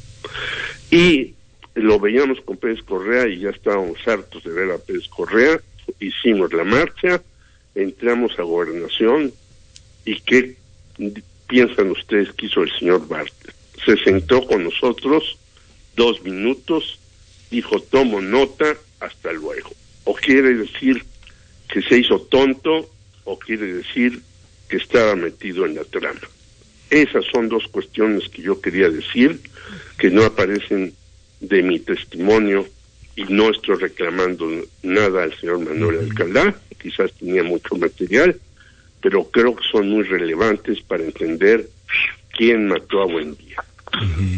Temoris, eh, quiero hacerte dos, dos preguntas. Una de las cuestiones que tú señalaste, bueno, Manuel Alcalá es un hombre joven, es un hombre que no, no tuvo la vivencia de aquellos, de aquellos años entre, en los que estaban los periodistas que rodearon de Negri, pero también estaba eh, Manuel, eh, estaba Julio Scherer, estaba Miguel Ángel Granados Chapa, estaba Becerra Costa, muchas, muchas vacas sagradas, muchos viejos periodistas, pero algo que tú señalaste es interesante, cómo esta idea de que el narco mató a Buen Día oculta eh, las relaciones entre la política y el asesinato de periodistas. Y otro aspecto, Temoris, que es justamente si puedes hacer el matiz eh, en lo que significa la información filtrada. Yo recuerdo en esos años veía a los periodistas que venían de Excelsior eh, trabajando, pidiendo, pidiendo, este, ofreciendo anonimato a fuentes que no tenían la posibilidad de, de, dar la cara porque peligraba su, su trabajo su vida, y que esa manera de tener información de filtrada este, era distinta a la información filtrada que, por ejemplo, le puede ofrecer alguien como García Luna a un periodista como ya saben quién, ¿no? Este, ¿Cuál es esta parte, de Moris Greco? Pues sí, o sea, bueno, sí. Es que esas esas conexiones, o sea, siempre, siempre se ha intentado como compartimentalizar, o sea, como como como separarlos, por, por ejemplo, separas crimen organizado, separas eh, políticas o, los o los o a los políticos y separas en ese caso también a agencias de, de inteligencia extranjeras, como si cada uno actuara eh, en, su, en, su, propia burbuja separado de los de los de los de los de los demás. Y todo este caso tan tan tan tan perverso de la trama Irán Contras demuestra que estaban todos en el mismo ajo, o sea, demuestran como eh, por ejemplo, el asesinato de Kiki Cam, de, Camarena, esta gente de la, de la, de la DEA que estuvo en poder de, de, la, de la facción criminal de, de, de, Miguel Ángel Gallardo, pues ahí estuvieron actuando junto con ellos en la tortura y asesinato de Camarena, tanto agentes de la, de la, de, la, de la CIA como incluso, o sea, hay referencias de que el propio Manuel Bartlett estuvo presente en, el, en, la, en la tortura. Y, y Manuel Bartlett en, ahora lo quieren ex, exculpar porque de pronto le han dado un baño de, de pureza y ya no debe nada. Pero Manuel Bartlett durante los seis años en que él fue secretario de gobernación, él era, él, él, él era un tipo duro al que le gustaba presentarse como duro y ser temido como duro. Y él controlaba desde Bucareli, desde el Palacio de Cobián, él controlaba los, los hilos de lo que estaba pasando en México, de todos, o sea, los, los agentes gubernamentales, la represión, todo, todo, todo, lo decidía él. Él era el que, el que, el que determinaba si alguien vivía o moría, si iba a la cárcel o no, bajo cargos reales o falsos. Y en ese, en ese o sea, él no, no es creíble la historia de que él no estaba al tanto de lo que estaba haciendo Zorrilla, de lo que estaba haciendo la, la CIA en México, porque el propio Bartlett pues estaba muy ligado a la CIA. Entonces, este, este es un ejemplo ya ya un poco añejo pero pero pero pero vigente de cómo se dan estas asociaciones entre distintos poderes que acaban representando a los mismos en este caso eh, esta asociación go gobernación con DFS CIA y grupos cri cri criminales estaban eh, representando una una maniobra de Washington para para poder alimentar la, la, guerra de sabotaje contra los endemistas de Nicaragua. O sea, es, y, y eso al costo de, llenar Estados Unidos de droga. Entonces, el, y, y el tema es que un par de periodistas, Buen Día y, y, el colega asesinado en Veracruz que, me, menciona Jorge, eh, encontraron esta información. En, y, y eso sí, o sea, tú puedes, si tú encuentras una pieza aislada de información, la puedes difundir, tal vez no uh, para costo de quienes son afectados por ella, porque al final es una pieza aislada y, es, y no tienes el rompecabezas. Lo que ellos, su pecado terrible es que empezaron a armar el, rompecabezas, se encontraron diversas piezas y ya estaban armando este rompecabezas, ahí fue cuando decidieron pararles el alto, ponerles el alto. ¿Qué hay, qué hay de los, eh, bueno, de otro elemento y de otro eh, participante, agente, pues, del Estado, eh, actor político, como son los gobernadores, José Armando Meléndez, los gobernadores que en el mismo documental, pues, sale la figura de este hombre, Rubén Figueroa, gobernador de Guerrero, no cualquier gobernador, uno muy sanguinario, eh, ostentoso, digamos, en esta capacidad de, eh, que incluso decía, de desaparición de opositores, ya no eh, no, no viven, no están aquí, están muertos, ni siquiera desaparecidos, están muertos eh, los opositores. Eh, ¿Qué decir del papel que jugaron los gobernadores en ese momento donde estaba la CIA, la CIA aquí como un centro en México, como un centro de operación para desplegarse hacia Centro, Centroamérica? ¿Qué decir de los gobernadores y su papel? Bueno, en este caso específico, porque hay muchos otros, uh -huh por ejemplo los de Tamaulipas que han sido un horror, pero en el caso de Rubén Figueroa, eh, eh, Manuel Buendía empezó a publicar una serie de artículos en contra de Rubén Figueroa y Rubén Figueroa casi casi dijo te voy a matar. Entonces nosotros, yo conocí ahí a Buen Día porque un grupo amplio de compañeros de la Unión de Periodistas Democráticos e incluso columnistas como Aurora Verdejo, que estaba en Excelsior, y muchos más, le hicimos un desayuno a Buen Día, cosa que Era raro en aquellos años que un personaje nucleara a tantas, eh, tantos compañeros eh, que estaban de acuerdo en contra de él, como diciéndole, si usted, señor Rubén Figueroa, hace algo, eh, pues nos hace eh, algo a todos nosotros, ¿no? Que es, creo, lo que está faltando en México en los últimos años. No hay organizaciones, no hay apoyo entre los compañeros, hay, hay divergencias muy tontas a veces. Y entonces ese, ese desayuno que hicimos el buen día, yo ahí lo conocí, yo ahí estuve, empecé a tratarlo y vi a un buen día diferente porque cuando yo empecé a, trabajar en Radio Educación, eh, teníamos una sección después del noticiario matutino que se llamaba Ideas de Hoy. Y nosotros recortábamos a un señor Telles Girón, que se firmaba J.M. Telles Girón, que escribía en el día, por cierto, y que era muy chispeante, pero era no un seudónimo de Buen Día, sino se llamaba Juan Manuel Buen Día Telles Girón. Entonces yo lo conocí y Buen Día tenía otra característica. Incluso hay una recopilación de escritos de fútbol, yo hablaba hace rato de Víctor Roura en el financiero sobre eso. Buen Día era un hombre que, como decía muy bien Temoris Grego, llevaba un archivo muy bien organizado, pero leía de todo, leía todo el tiempo. Y si uno lo trataba al principio, parecía muy osco, parecía hasta gente de la Dirección Federal de Seguridad por sus lentes, sus gabardinas, pero cuando lo trataba uno de cerca era muy chispeante.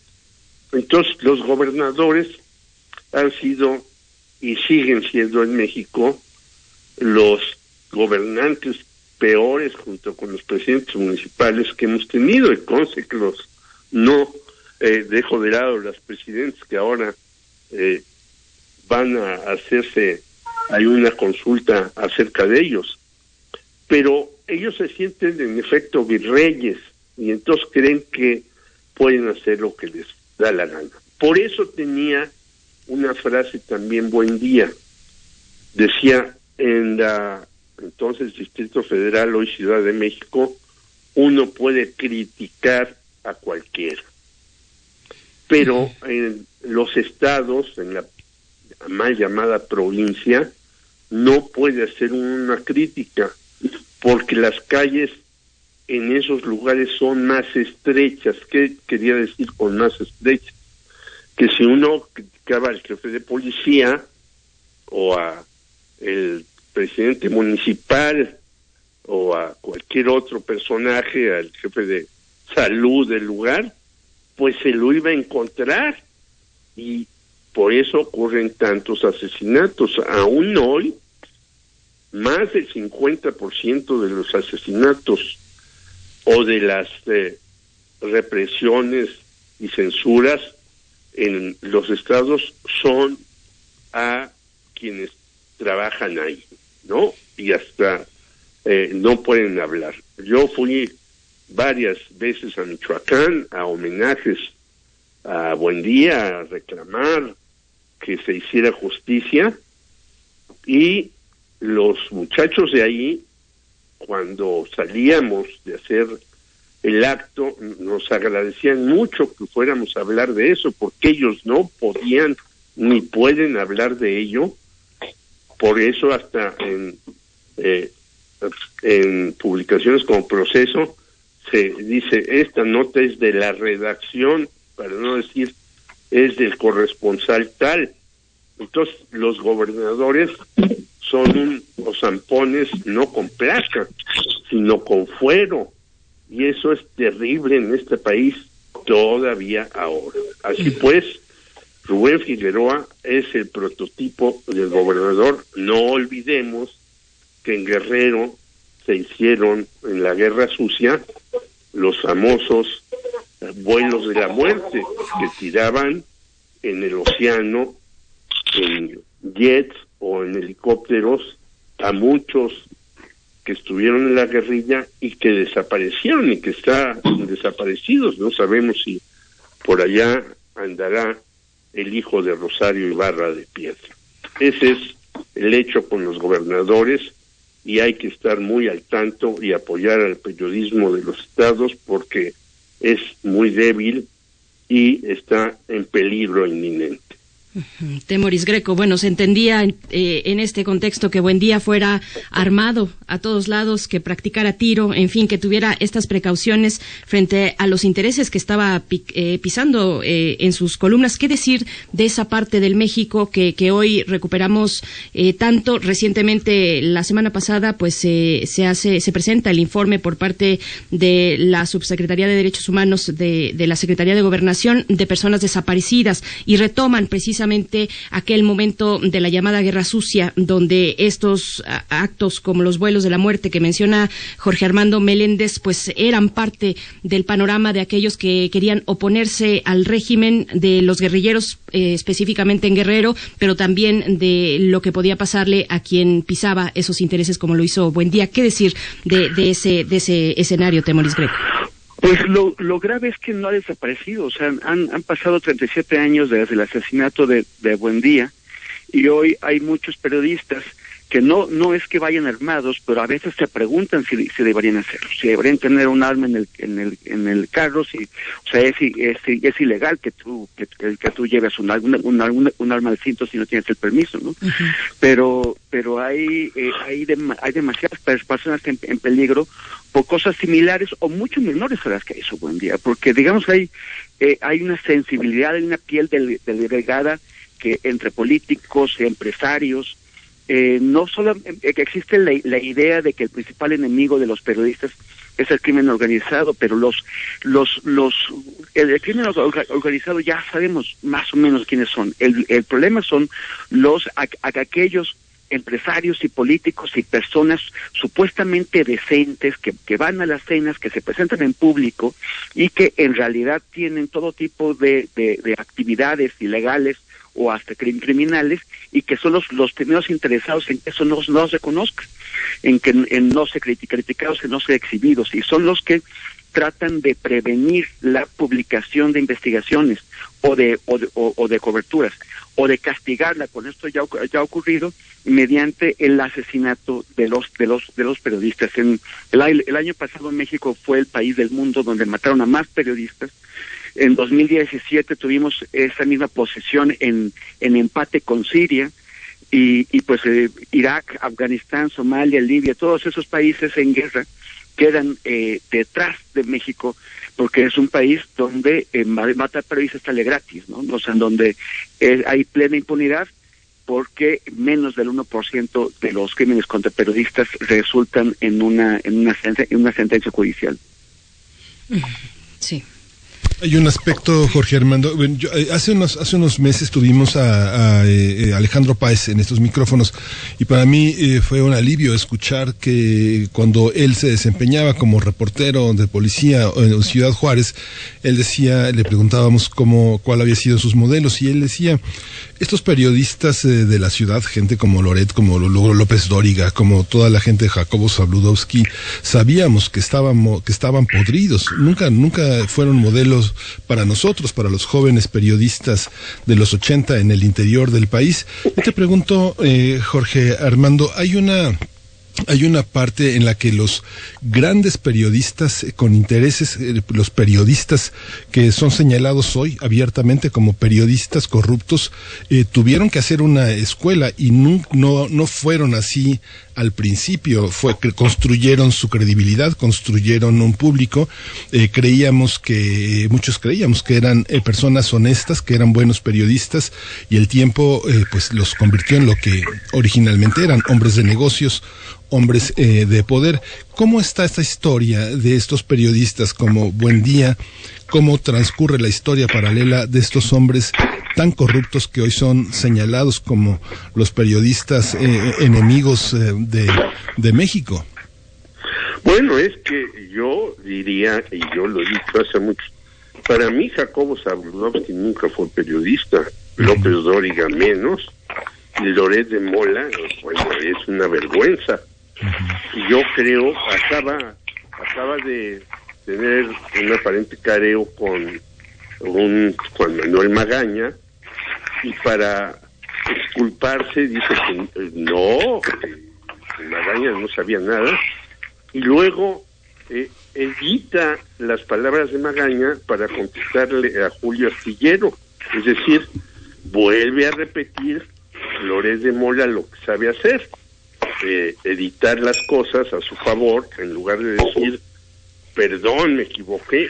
Los periodistas se equivocan frecuentemente. Yo soy periodista y me he equivocado en los últimos días dos veces, me han escrito y he corregido.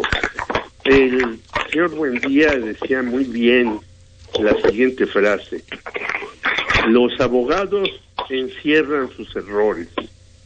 Los médicos encierran sus errores y los periodistas publican sus errores. Entonces, como periodistas nosotros debemos de saber rectificar cuando la regamos. ¿Cuándo hemos visto que en Televisa digan, señores, este noticiero sinistra diciendo disculpas por esto que dijimos ayer? Pues nunca, ¿verdad? ¿Dónde están eh, las filmaciones de 68 de Televisa? Pues no sabemos dónde están. ¿Dónde está el fraude de 2006 eh, encabezado por Televisa, según dice Juan Manuel Magaña y otros? No lo sabemos. ¿Cómo hicieron eh, eh, personaje importantísimo, el nuevo presidente de la República, Televisa? Pues tampoco se ha dicho. Entonces ahí no hay periodismo. En esos medios y en los otros medios televisivos, yo digo, no pierdan su tiempo, no vean esas cosas. Yo lo veo rápidamente para ver los titulares y lo paso. Prefiero ver una película, dormir o leer media hora más. Ahí no hay periodismo. ¿Quiénes son los periodistas que se han enfrentado? Pues como dice Alejandro Páez y como ha hecho Temoris Greco, Temoris Greco ha ido a estos países que citas donde hay gran cantidad de muertes y no ha ido con un escolta atrás, ni lo ha defendido la CIA en un tanque, ni nada. Ha ido a jugársela y el periodista tiene que hacer eso, tiene que ir a jugársela a todas partes.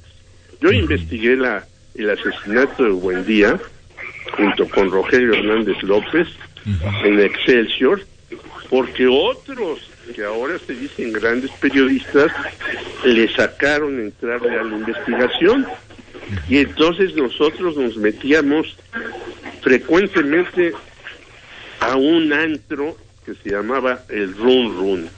¿Por qué íbamos eh, cuando menos una vez a la semana ahí? Porque ahí llegaba la policía judicial y los comandantes a emborracharse.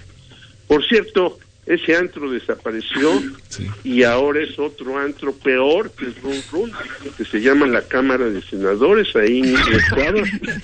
Entonces, ese antro de la Cámara de Senadores es todavía peor que el Run Run, porque cuando menos borrachos los, los comandantes de la judicial le decían a uno ciertas cosas. Ve a ver a tal persona, investiga acá, no vayas a estos restaurantes no voy a decir el nombre para no hacerles publicidad, donde salen unas muchachas con unos vestidos mexicanos estilo Samos, pero que son bellísimas, que venden carnes asadas, porque esos restaurantes están permeados por el narco, etcétera, etcétera. Entonces, eh, tenemos aquí un problema. ¿Cuál es el periodista verdadero? Bueno, hay que recordar que Miguel Ángel Granados Zappa se formó con Manuel, con Manuel Buendía. Y Miguel Ángel vivió un problema que nunca lo dijo grave, porque había cierto encono entre Julio Scherer, otro gran periodista, con Manuel Buendía. Entonces, a veces entre los grandes periodistas también hay diferencias y sus eh, peleas pero uno puede leer a un gran periodista simplemente leyendo el primer párrafo. En el primer párrafo se da cuenta uno si lo que busca el periodista es sacar un chayotón o lo que busca el periodista es incomodar a quien va a escribir sobre eso. Yo voy a mandar hoy una colaboración a Radio Educación, donde estoy ahí desde hace muchos años, en contra de Israel, porque no quiere enviar al señor Cerón de Lucio ni Andrés, Roemer a México porque están enojados, porque no los apoyamos en sus matanzas contra palestinos. Bueno, pues a lo mejor la, la Embajada de Israel me van a poner mi pegaso personal y me van a tratar de investigar. Pues yo no tengo nada que me investiguen. Yo lo digo siempre que colaboro en diferentes espacios como con ustedes, que les agradezco mucho, y estar con Temoris, que es un gran maestro, y la audiencia inteligente de Radio a mí me interesa más que me den eh, media hora Televisa, porque entonces me van a supervisar en Televisa, me van a decir, no puedes hablar de esto, no atraques a aquel, eh, los productos que nosotros aquí les hacemos propaganda son buenísimos, aunque seamos el país con más obesos en el mundo, igual que Estados Unidos, etcétera, etcétera. Es decir, ¿quién, ¿quién mantiene a Televisa? Pues son anunciantes. Y puede uno decir que eh, el elixir negro del imperialismo, como decía Nicolás Guillén, es malo, pues no, no lo puede decir, ¿verdad? Entonces tampoco puede decir uno que el gobernador Silvano Aureoles es un pillo que llegó ahí porque era el tapete de Enrique Peña Nieto, porque el señor Silvano Aureoles le da publicidad a muchos medios. Ahora anda, por cierto, como la zarzamora, con sus eh, hojitas ahí diciendo que quiere denunciar al narco. Bueno, pues lo hubiera combatido, no hay que denunciarlo, hay que combatirlo. Entonces, el asunto es que los periodistas que son serios, responsables y que la gente sabe quiénes son, son leídos. No quizás como deberían de ser porque los medios están en manos de los privados. Y un error gravísimo de Andrés Manuel López Obrador, que yo lo he denunciado a pesar de que lo apoyé en todas sus aventuras por la presidencia y lo sigo apoyando, es no darle mayor cantidad de dinero a los medios estatales, no darle mayor dinero a la Universidad Nacional para que tenga no solamente TV UNAM y Radio UNAM como está, sino que tenga una cadena nacional en donde se puedan escuchar estas cosas, porque a veces en los estados, regresemos a los estados, pues no escuchan las señales nuestras porque son muy débiles. Entonces, ese es el asunto que tenemos que resolver, que el periodismo serio tenga mayores posibilidades de difusión y no unos señores que se han enriquecido con el periodismo. ¿Cuántos millones de pesos tiene eh, el señor Joaquín López Dóriga? Pues muchísimos, tantos que hasta se enfrentó a una señora es de las millonarias de México, pues solamente se pueden enfrentar en los juzgados con bufetes de abogados como en Estados Unidos que cobran por hora miles y miles de pesos. Entonces esos señores para mí no son periodistas, aunque desgraciadamente cuando yo empecé a dar clases en ciencias políticas, todo el mundo quería ser Jacobo Sabludowski o Lolita Ayala, y yo digo, oh, decepción de mi vida, y yo tenía que explicar que ahí no había periodismo y sigo explicándolo y por eso doy clases, no por lo que me pagan, que es poquísimo, sino para que los muchachos tengan una idea real de qué es el periodismo. Perdón me alargué demasiado. No, gracias, querido Jorge. Bueno, vamos a ir cerrando, vamos a cerrar un poco en este tenor, en este, en este también homenaje, pensando en, en Manuel Buendía como modelo, Temoris. Yo te preguntaba el tema de las, de las filtraciones. Parece que los medios independientes son a los que se acercan los grupos sociales que saben que van a ser escuchados. Hay una, hay una opción de sobrevivencia. ¿Tú crees, Temoris, que las opciones de sobrevivencia tengan que venir del, del, del Estado para que el periodismo independiente sobreviva? No sé, pienso en Periodismo Lab, pienso en pie de página, este, reporteros de a pie, eh, lado B, pienso en Río 12. Hay, hay manera de que se sobreviva. Pienso en el propio Buen Día, que varios, eh, varias personas de nuestra generación estuvieron cerca de él, eh, muy jóvenes, y que pues eh, invitaba a los cafés. No, no había mucho dinero, no- los periodistas no tenían mucho dinero, pero había manera de sobrevivir con dignidad de lo que se tenía. Pero hay manera, hay manera, Temoris, ¿tú ves una salida económica para que sobrevivan estos medios? Pues, pues Mi- Miguel Ángel, esta es la pregunta que todos queremos resolver, ¿no? Eh, o sea, es no puede ser el Estado, o sea, porque porque el Estado cambia cambia de voluntad, cambia de, de individuos, cambia de carácter y, y en el de- de- depende de quién está al frente. Entonces, si si el periodismo quiere que el Estado lo subsidie o de alguna forma lo, lo apoye, y se hace dependiente, es lo que ha pasado. O sea, o sea, de hecho, si te fijas, el Estado siempre está apoyando al periodismo, pero el periodismo que, que, que le sirve al, al periodismo útil, o sea, a esos que, que Jorge menciona, ¿no?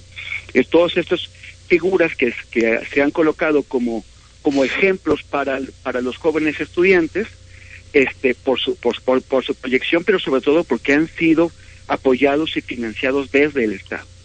Entonces, el, no, o sea, el, el- periodismo independiente tiene que ser eso, independiente, pero claro, la, la cosa es cómo. Una, una, algo muy importante eh, que en lo que hemos estado insistiendo varias personas y- y grupos es que necesitamos volver a comprometer a la sociedad, a los lectores, a los radioescuchas, a, los beneficiarios del periodismo independiente en la en, el sostenimiento del, del periodismo independiente. O sea, por ejemplo, eh, la revista Proceso, ¿no? Que últimamente es muy polémica por las posturas, pero bueno, la, la, revista Proceso re- representa una gran tradición. Es eh, Proceso es el único medio mexicano que ha logrado vivir de sus lectores como fuente principal de financiamiento, no de la publicidad del gobierno, no de la publicidad privada, sino de sus lectores, de sus suscriptores. Pero, pero, pero ya ca- ca- cada vez son más amplias esas redes de lectores de proceso que están compartiendo los PDFs, o sea, el- la, la revista en formato digital, que lo hacen gratis y que, y que, y que además sienten que, que, son, que forman parte de la comunidad proceso y que, y que como si le hicieran un favor a la revista cuando lo que en realidad, en realidad están haciendo es sabotearla porque están, están imp- imp- impidiendo que la gente que la quiere leer la compre. Es más fácil que te llegue a tu email o que te la pasen incluso por WhatsApp.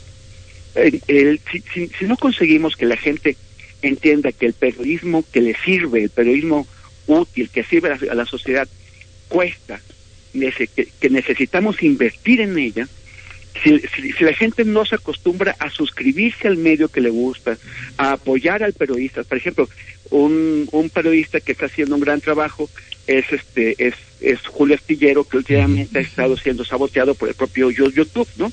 Y es y, y hay, y así hay otros, también Periodistas Unidos está haciendo un, un esfuerzo, hay muchos eh, intentos, entonces necesitamos que la que la gente diga sí, me gusta este trabajo y lo voy a apoyar.